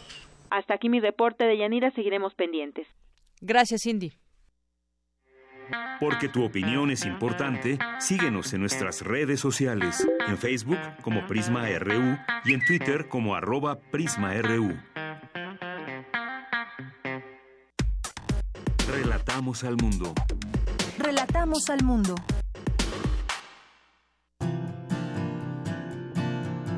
Gaceta UNAM. Bien, y compartimos con ustedes alguna información, algunas informaciones que hoy destaca Gaceta UNAM y le mandamos un saludo a Hugo Huitrón, director de Gaceta UNAM. Hoy destaca en comunidad reconocimiento a la UNAM por su labor ante los sismos, elogio a sismológico, brigadas y binomios caninos, una información que le presentábamos también nosotros aquí hace unos momentos. Instala trabajo social, mesa de orientación y asesoría integral, acciones internas y externas de su comunidad. Hay brigadas de la Escuela Nacional de Trabajo Social que colaboran en la remoción de escombros y apoyo a las comunidades. Un apoyo que seguirá dándose a, eh, conocer y seguirá llevándose a cabo. Brigadeo intenso y constante de Cuautitlán. La FES ha organizado 101 grupos de apoyo. Sus destinos, Ciudad de México, Morelos, Puebla, Estado de México, Hidalgo, Chiapas y Oaxaca. Eh, también en más de comunidad, las brigadas emergentes de arquitectura en varios puntos de la Ciudad de México. Hay estas brigadas que se dieron a la tarea de visitar muchos lugares, muchos lugares para que la gente pues tenga una opinión profesional respecto a sus inmuebles y la situación. En el curso del Senapred enfatizaron que no debemos decirle a alguien que se salga de su casa, ante todo hay que respetar a quienes viven ahí y por eso solo se hacen recomendaciones. Se queda en este tema de recomendaciones. Movilización de la comunidad del IER, eso allá desde Cuernavaca, Morelos, más de 150 estudiantes, académicos y personal administrativo del Instituto de Energías Renovables unieron esfuerzos para organizar brigadas de apoyo en apoyo y solidaridad a las comunidades de los estados de Morelos y Puebla. Apoyo de química en el Estado de México. El trabajo de las brigadas de la Facultad de Química continuó de manera intensa en apoyo a la población damnificada. También es otra de las notas que se destacan. Extiende psicología seis meses más la atención a afectados, como también ya lo dimos a conocer aquí en este espacio. Servicio gratuito de veterinaria a víctimas en sus cuatro hospitales, brigadas y el UNAM Banfield alumnos y académicos atienden desde perros y gatos hasta équidos, fauna silvestre, rumiantes y aves. El sismológico afronta, nuevos retos y necesidades. Esta información que se destaca en la sección de academia, conferencia sobre la placa de cocos y que aquí pues hemos venido también dando seguimiento a todas estas conferencias y temas que de los cuales nos han podido informar e ilustrar también muchos de los académicos. En otra información, insectos polinizadores entre la vida y la extinción, el narciso, una planta a seguir, también es lo que destaca el día de hoy. Señalan pautas para integrar derechos humanos en el gasto, un estudio de la UNAM y la Comisión Nacional de los Derechos Humanos. Eh, donde dan a conocer los resultados y conclusiones del estudio sobre presupuesto público y derechos humanos, cuyo propósito es influir en mejores prácticas para integrar la perspectiva de derechos humanos en la programación, ejecución y evaluación del gasto público en el país. Y bueno, también se destacan algunas otras cosas. Trae una información sobre los 150 años de la preparatoria, 1929, huelga y autonomía universitaria. Vale la pena pues darse una vuelta por estas páginas y entender esta formación a 150 años. Y entre otras cosas, bueno, pues ya también a través de nuestras cápsulas de hoy en la UNAM y mañana en la UNAM destacamos varios de los eventos que hay que tomar en cuenta que organiza la Universidad Nacional Autónoma de México. Y entre ellas está también esta mesa redonda en el marco de los jueves de debate latinoamericano, el pensamiento de Ernesto Che Guevara a 50 años de su partida, con distintos ponentes, Pedro Núñez Mosquera, embajador de Cuba en México, Hermilo, Hermilio López Basols, embajador emérito, eh, Daniel Martínez, escritor y analista político, moderador Nayar López de la Facultad de Ciencias Políticas. Esto el 5 de octubre de 11 a 3 en el auditorio Ricardo Flores Magón de la Facultad de Ciencias Políticas. Y bueno, pues todos los eventos que hay también en las distintas facultades, los puede escuchar aquí algunos de ellos, pero también en la Gaceta UNAM. Y por supuesto recomendar también a nuestros amigos de UNAM Global a un clic de la información, noticias, cultura, deportes, innovación, tecnología, vida. Esto es parte de lo que se destaca hoy en las páginas de Gaceta UNAM. Tu opinión es muy importante. Escríbenos al correo electrónico prisma.radiounam@gmail.com. Queremos escuchar tu voz. Nuestro teléfono en cabina es 55 36 43 39. Mañana en la UNAM, ¿qué hacer y a dónde ir? Durante el marco de los seminarios de IBUNAM, el Instituto de Biología te invita a la conferencia Tendencias evolutivas del ginoceo en las angiospermas, la cual será guiada por la doctora Mercedes Castro Laporte, del Instituto de Botánica Agrícola. La cita es a las 11 horas en el auditorio del Jardín Botánico.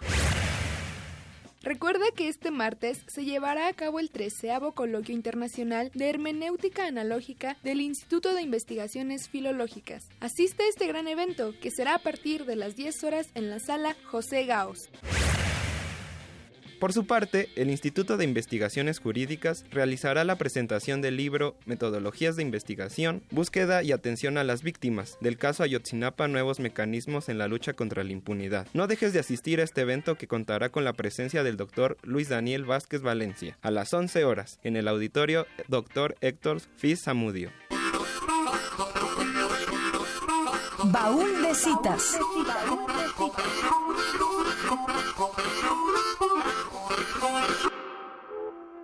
1967 fue un año importante en cuanto a la contracultura. El verano del amor no solo reunió a la juventud de su época en torno a la música, sino confrontó los deseos estatales con los ideales juveniles.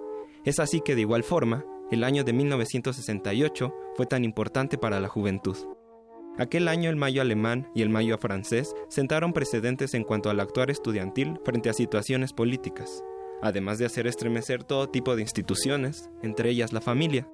En ese contexto, el movimiento estudiantil en México de 1968 está inserto entre la ruptura con la rigidez cultural y estatal. Lo que inició como un altercado entre estudiantes el 22 de julio de ese año se convertiría en la ventana para aquellos que no tenían participación real en la democracia de su país. El movimiento estudiantil, principalmente, Sentó sus exigencias en sacar a los presos injustificados y en terminar con el uso indebido de la fuerza policial, sobre todo por el delito de disolución social. Directamente, todas esas demandas fueron vistas como un reto de un complot de provocadores, más que como peticiones legítimas. El movimiento fue amedrentado y mermado poco a poco. Sin embargo, aquella reunión del 2 de octubre no solo congregó estudiantes, sino comerciantes, electricistas, ferrocarrileros y periodistas, Alrededor de 15.000 personas estaban ahí en la Plaza de las Tres Culturas, cuando a las 18 horas desde un helicóptero que sobrevolaba el lugar, se lanzó la bengala que anunciaba el ataque.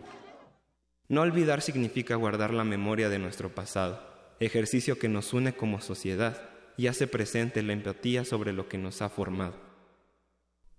Bien, muchas gracias a Jesús Morales. Vamos a continuar ahora con eh, esta entrevista. Vamos a platicar con Salvador Martínez de la Roca, autor de los libros Otras Voces y Otros Ecos del 68 y Estado y Universidad en México 1920-1968, Historia de los Movimientos Sociales de la UNAM. Y la UNAM ha sido jefe de difusión de la Facultad de Economía e investigador de tiempo completo en el Instituto de Investigaciones Económicas. Además, pues fue miembro del Consejo Nacional de huelga de 1968. ¿Qué tal, Salvador Martínez de la Roca? Muy buenas tardes. ¿Cómo están todos ustedes? Bien, gracias. Aquí recordando a estos eh, 49 años de que se llevó a cabo esa matanza del 2 de octubre que no se olvida y que no se olvida desde las calles también en esta eh, recuerdo que se hace todos los años eh, desde la Plaza de las Tres Culturas al Zócalo. ¿Cómo recordarlo a 49 años y bueno, sobre todo también entendiéndolo dentro de nuestro contexto actual, quizás? Mire, este, en primer lugar, para abrir boca quiero rendirle un homenaje al extraordinario rector que tuvimos en el 68, don Javier Barros Sierra, que fue capaz y fue el primer funcionario del Estado que encabezar una marcha de más de 100 mil estudiantes este, en contra de la represión que se había vivido el 26 de julio y en contra de el bazucazo que tres días después los soldados dieron en la prepa 3 eh, y, que bueno pues fallecieron también muchos muchos compañeros no y él él sacó la cara puso la bandera media asta denunciando que se había violado la autonomía y encabezó esa marcha poniéndose abiertamente del lado de los estudiantes y denunciando a el presidente Gustavo Díaz Ordaz Así es, y pues efectivamente Javier Barrosierra estuvo codo a codo en esta lucha con los estudiantes y bueno, pues mucha indignación le causaba justamente este preámbulo que hubo, estos ataques que hubo antes de esa matanza del 68. Y bueno, pues también olvidar el papel de el papel de la prensa en México en aquellos años, cómo se encabezaron al día siguiente los periódicos y pues recordar el desafortunado episodio que también fue para quienes relataron en ese momento la historia. Pues sí, pues sí, al otro día sacaron eh, el estado del tiempo como la noticia principal, ¿no? Pero tuvo algunas mujeres muy valientes que sacaron artículos que les pudo haber costado la vida y una entrevista como la que me está dando usted en aquella época, no en Radio UNAM, pero en las demás difusoras, este, pues al menos les hubiera costado la chamba. Sí, era, era imposible. así es. Básicamente. Entonces, eh, la prensa no informaba, sino desinformaban. Por eso una de las demandas nuestras era libertad de prensa.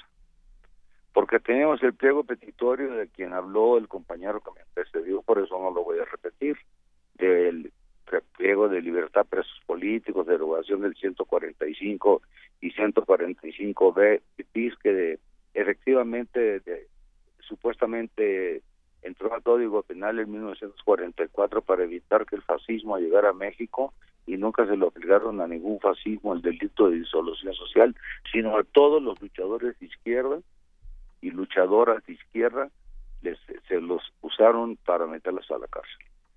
Y este y pues como en todos los movimientos dice Carlos Marx, ya no está muy de moda, pero pero dice algo muy importante, que en todo movimiento social siempre hay una demanda central que siempre es acompañada por otras demandas que se transforman en igualmente importantes. Por ejemplo, la demanda central del movimiento cuando eh, del movimiento de, de 1917 de los campesinos era tierra y libertad.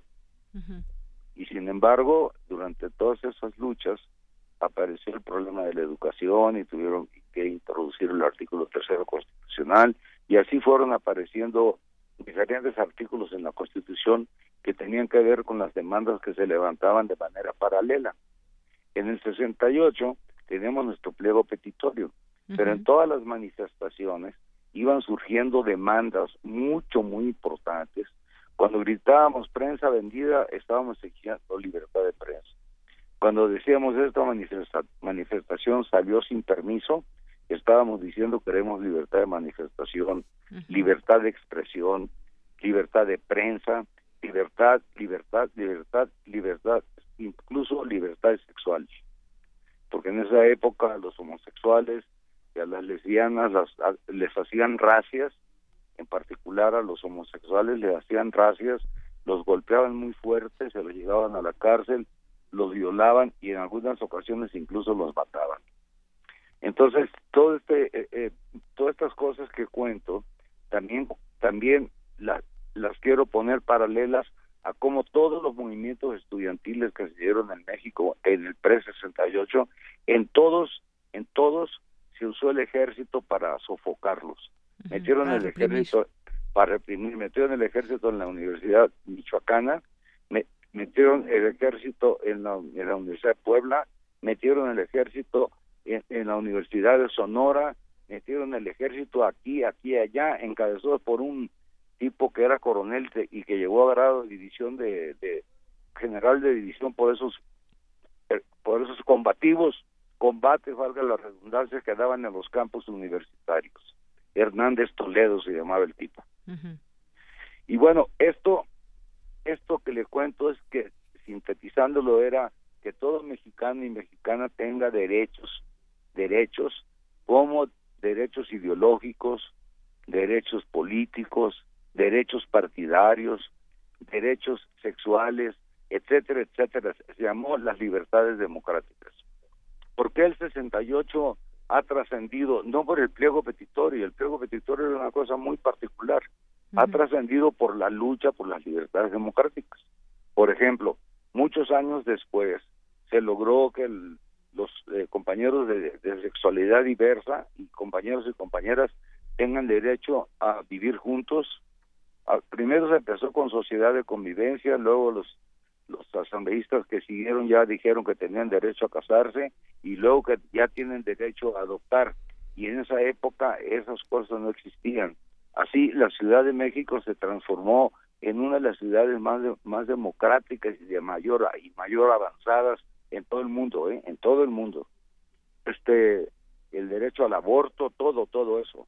Eh, son cosas que van surgiendo, las libertades democráticas son epocales, en cada época van surgiendo nuevas, nuevas necesidades de nuevas libertades. Y por eso la lucha del 68 es que ha trascendido el, el movimiento del 68, porque el movimiento del 68 no, no solo fue la matanza de Tlatelolco, fue como el gobierno, eh, la única arma que hizo, que tenía el gobierno eh, eh, para, para estos para estos golpeadores de, de, universidades y de los movimientos sociales y todo el autoritarismo, la represión, este, fue eh, la matanza de Tlatelolco. Así es. Y bueno, pues incluso en su momento se creó una comisión de la verdad para intentar conocer más datos de esta, esta masacre. Eh, fueron disparados 15.000 proyectiles. Hubo, según sus cifras, 300 muertos, eh, 5.000 estudiantes detenidos. También, eh, pues, ¿quiénes, cuántos participaron? ¿Cuántos militares? Eh, maquillaron, evidentemente, muchas cifras. No, no, pues era, la parte, eh, es que fue asesinato de Estado, pues, ¿no? Claro.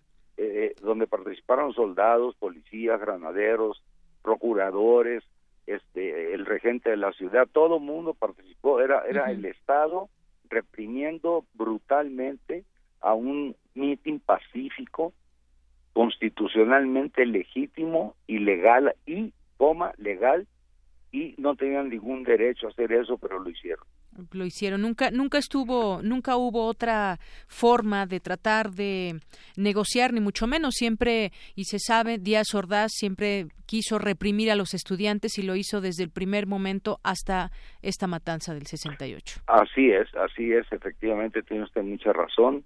Y, y, claro, nosotros decíamos, el pliego petitorio pedíamos un diálogo público para resolverlo, pero fueron incapaces de dialogar fueron incapaces. Y luego el, el, el, el, primero de octubre y el 2 de octubre en la mañana se había reunido Gilberto, el, una representación del, del Consejo Nacional de Huelga este y una representación del gobierno. Por el gobierno iba Andrés Caso y de la Vega Domínguez y por el Consejo eh, Consejo Nacional de Huelga iba Luis González de Alba que precisamente se suicidó el 2 de octubre del año pasado este iba Gilberto Guevara, iba un cuate del poli, muy cuate que se apellidaba Muñoz. Este, y no llegaron a un acuerdo en la primera reunión, pero habían quedado de continuar la, el diálogo, ¿no?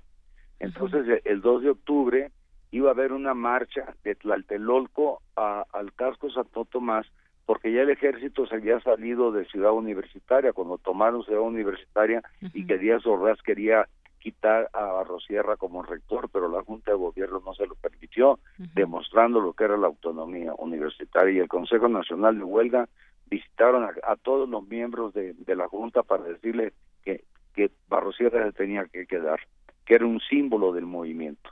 Así es. Y entonces, eh, eh, todas estas cosas eh, hay muchas cosas que hemos ganado, como lo que decía ahorita yo de la sexualidad, de la diversidad sexual, la diversidad del derecho de que tienen las mujeres a decidir sobre su cuerpo. Derechos finalmente.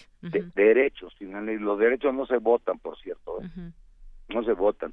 Entonces, eh, también había en las manifestaciones había también, por ejemplo, una amante hermosa que decía, la virginidad causa cáncer, pasa a vacunarte y claro, pues toda la bola de jóvenes decían, no, pues yo soy veterinario, yo soy médico, etcétera, etcétera, ¿no? Estoy cotorreando, pero pues así cotorreábamos también, tenemos 22 años. Pues sí, muchos jóvenes. así, las chicas también. jóvenes, claro. Entonces, ¿qué, ¿qué es lo que pasa ahora? Lo que pasa ahora con los jóvenes, siempre decían, decían, eh, por ejemplo, mi hija me decía, nosotros somos de la de la este, de la etapa de, del sándwich, la generación del sándwich, ¿no? Que, que no hacemos nada y etcétera, ¿no? Y luego decían que los milenios, que tampoco hacían nada, que eran chavos que no les interesaba la política. Nomás una pregunta, ¿cuántos chicos y chicas fueron a rescatar gente en el terremoto del, del 19 de septiembre? Así es, esa generación millennial. Eh, era la generación millennial masivamente. Y yo siempre les he dicho, los estudiantes explotan en su momento y pueden pasar años en donde pues se dediquen a estudiar y, hagan algunos movimientos así muy particulares dentro de las universidades, ¿no? Pero en aquella época la Universidad de Sinaloa por luchar por la autonomía universitaria también masacraron gente y mataron a, dos muchachos y dos muchachas asesinados pues.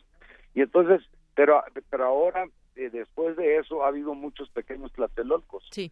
En primer lugar uno que no fue pequeño fue la matanza del 10 de junio de 1971, el famoso halconazo el jueves de Corpus.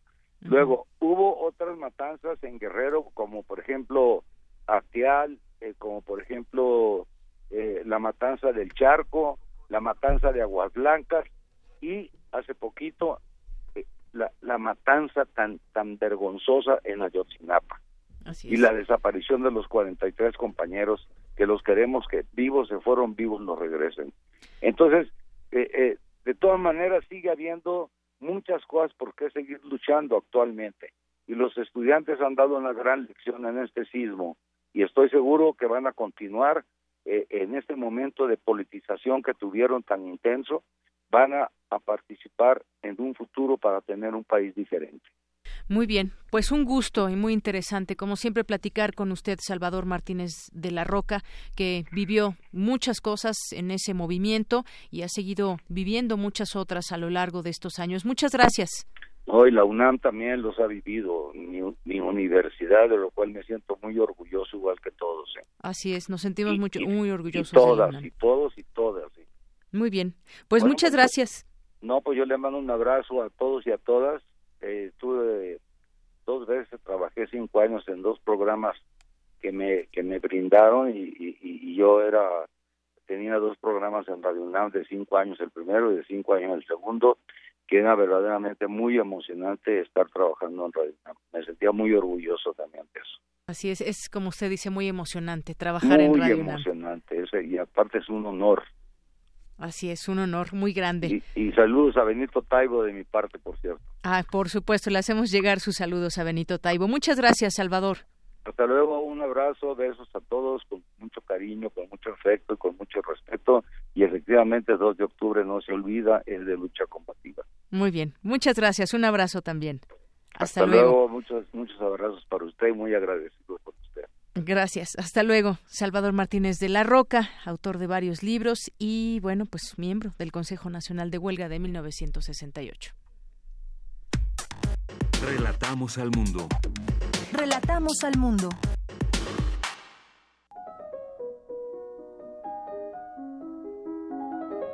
Cartografía RU con Otto Cázares.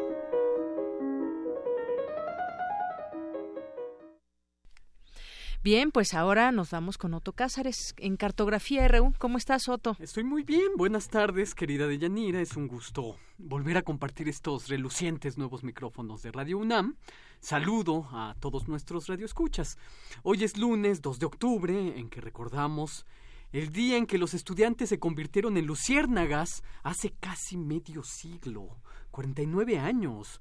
Eh, los estudiantes opusieron su cuerpo luminoso a la represión, se enfrentaron al tiempo de peligro, al tiempo ahora, como lo llaman algunos sabios, y ayer hubo una brutal represión en Cataluña y un atroz atentado criminal en Las Vegas. Y en esta cartografía voy a hablar acerca de una forma de reconocernos en el absurdo, para decirlo a tono con el existencialismo. De eso hablaré en esta cartografía precisamente. Terencio es un nombre que puede decir muy poco a algunos, a otros puede decir mucho, pero Terencio para los primeros fue un poeta romano que escribió algunas comedias hoy más bien de interés para los especialistas. Terencio es junto con Plauto el seguidor de las enseñanzas bufonescas del comediógrafo griego Aristófanes, el autor de las nubes y las aves y otras obras divertidísimas. Terencio tiene una comedia eh, divertidísima, muy compleja, puesto que es una comedia de enredos, de título El que se atormenta a sí mismo. Una obra de muchísima actualidad y que yo recomiendo enormemente. De Terencio hay una frase que a mí me gusta mucho y que se puede encontrar citada en diversas fuentes. La cita Thomas Mann en alguna de sus novelas y se encuentra en cualquier compendio de citas latinas. Terencio decía que había que realizar las cosas más absurdas de la manera más razonablemente posible. Pues con esta frase de Terencio yo voy a urdir la reflexión de este 2 de octubre. Hacer las cosas más absurdas razonablemente. Esa es la consigna del clown, del payaso, del, del bufón, pero también es la consigna del utopista, hacer las cosas más absurdas razonablemente. Hubo en el lejano siglo XVIII un misterioso pintor italiano que se hacía llamar Desiderio Monsù. Mucho se ha discutido acerca de la verdadera identidad de este pintor. Algunos dicen incluso que bajo este nombre se ocultan tres diferentes artistas con una misma visión. Como sea, Desiderio Monsù pintó escenas terribles, terroríficas, de terremotos, y de caídas de ciudades como si fuera la caída de los gigantes mitológicos. Las ciudades en las pinturas de Desiderio Monsú caen como cíclopes o caen como titanes. Sin duda, Monsú pintaba las cosas más absurdas razonablemente. Para el que escribe o para el que dibuja, afilar los lápices es una acción análoga a cuando Zeus afila los truenos para poblar el cielo. Pues bien, afilar los lápices es también una empresa absurda que debe acometerse de la manera más razonable. Salvar un amor que se cree perdido es una absurdidad razonable. Pero precisamente cuando nosotros creíamos que nos habíamos envilecido tanto que ya no nos reconocíamos, éramos en nuestra percepción unas almas indolentes, de repente la tierra se remueve como un gigante en su cama y el absurdo ocurre, la destrucción que desvela las corruptelas de las constructoras y el beneplácito de las supervisoras, y muy razonablemente los ciudadanos acometemos acciones para acelerar la cicatrización. Esa cicatriz quedará ahí, en tejido queloide, a ojos vistas. En 1847, que es un año particularmente cargado de electricidad revolucionaria, en el Colegio de Francia el historiador, mi historiador favorito, Jules Michelet, daba unas clases iluminadas ante unos alumnos sorprendidos. Estas lecciones de Jules Michelet quedaron escritas. Los maestros a la manera alemana solían escribir sus lecciones para después publicarlas. Se encuentran estas lecciones en un librito que publica la editorial Siglo XXI y que tiene por título El estudiante. Bien, en, en una de estas lecciones el autor de la monumental historia de Francia, le decía a sus estudiantes, no tendrás en este mundo, si no lo transformas, más que migajas de amor. Pues no desear más esas migajas de amor es una empresa absurda que debe acometerse, como los ejemplos anteriores, de manera absolutamente razonable. la empresa, es la transformación de lo contrario, eh, migas amorosas, despojos, nos convertiremos en verdaderos damnificados emocionales si no lo hacemos, si no buscamos esta empresa absurda y la cometemos razonablemente. Sí, el amor, eso que ante su falta nos lleva llorosos a los divanes de los psicoanalistas, y por lo tanto yo voy a decir con todo el patetismo teórico que si yo no cambio al mundo, nunca tendré sino esas migajas de amor de las que hablaba Michelet, mi historiador favorito. Dije hace una semana no vamos a reconstruir lo perdido, lo vamos a construir. Mi compañera, ayer, entrada la noche, se despertó con los ojos desmesuradamente abiertos y se acercó hacia donde yo estaba escribiendo, preguntándome si estaba temblando. Es que llevamos el sismo en nuestro interior. Probablemente aún estamos en shock por el 19 de septiembre, en shock, es decir, estamos bajo el efecto anestésico de la psique para retrasar el dolor traumático. El shock, en ese sentido, es una obra de caridad de la propia mente. La primera cruzada, acaso la más importante, es hacerle la guerra a la tristeza, al desamparo, a la desnudez de la existencia. Esta cruzada absurda debe acometerse razonablemente. Con esta frase de Terencio encuentro un amparo, un consuelo, una frase amiga.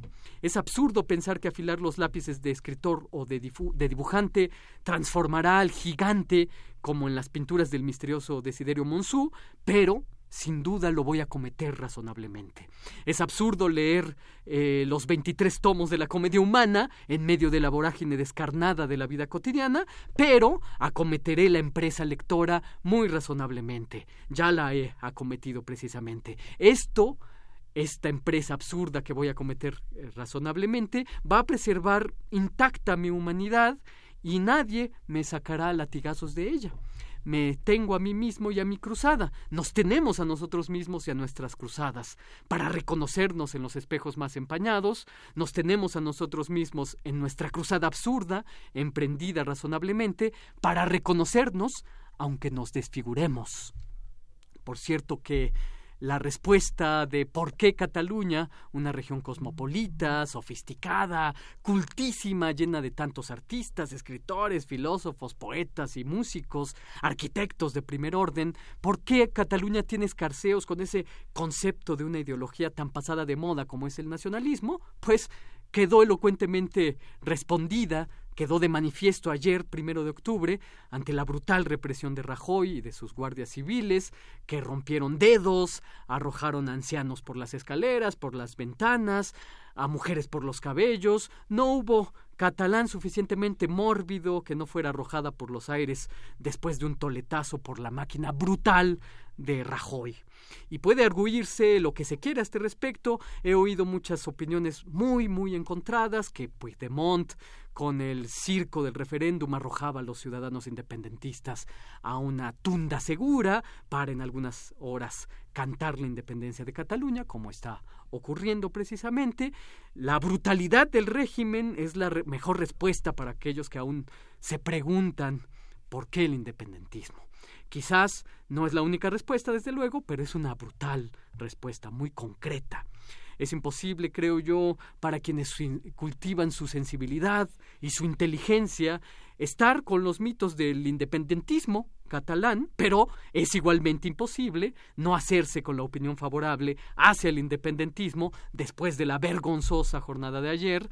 Los ojos del globo están puestos en las sangrientas faenas de Cataluña y aún en vilo queda el desarrollo de esta larga y conflictiva historia de la que Rajoy es el menos solvente de todos. Debería exigirse su renuncia inmediata y este precisamente creo que Ricardo Cayuela, el gran escritor, eh, estudioso y editor de muchas revistas, debería darnos unas lecciones iluminadas acerca del tema del independentismo catalán. Y esto es lo que yo tengo que decir este lunes 2 de octubre de 2017. Muchas gracias, Soto. Como siempre, muy, muy ilustrativa tu participación y además, bueno, pues varios temas que hoy nos han tenido, nos han tenido, nos han mantenido ocupados para conocer más de ellos. estos días. Así es. Muchas gracias, Soto. Este, vamos a escuchar a, a Montserrat, Muñoz, que ya está aquí con nosotros. Hola, qué honor. Eh, que nos esperes tantito, Montserrat Muñoz. Sala Julián Carrillo presenta.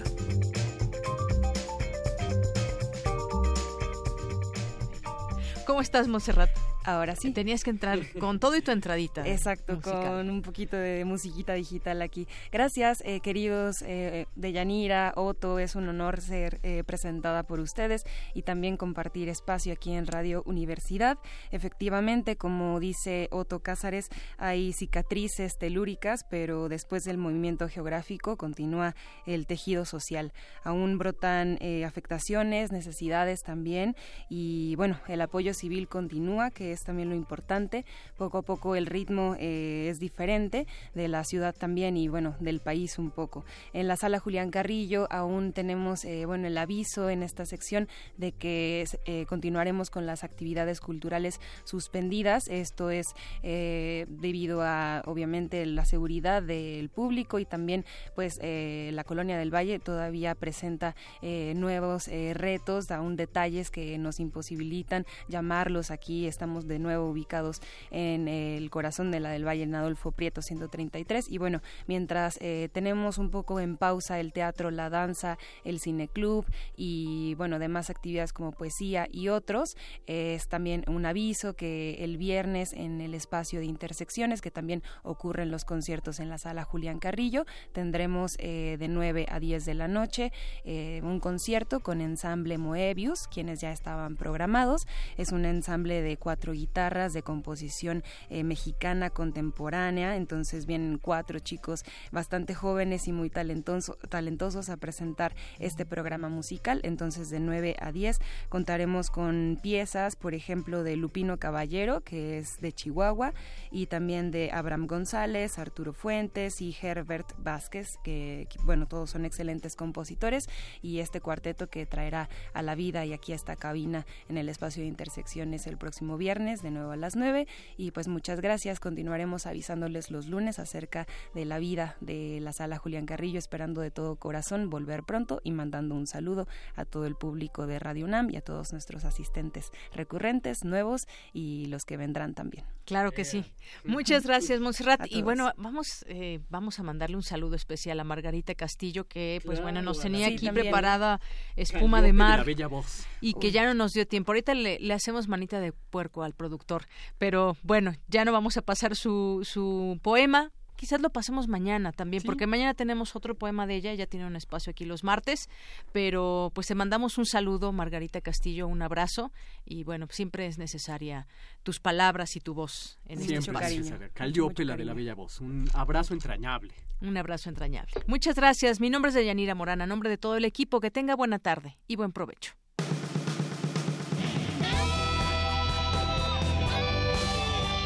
Prisma RU.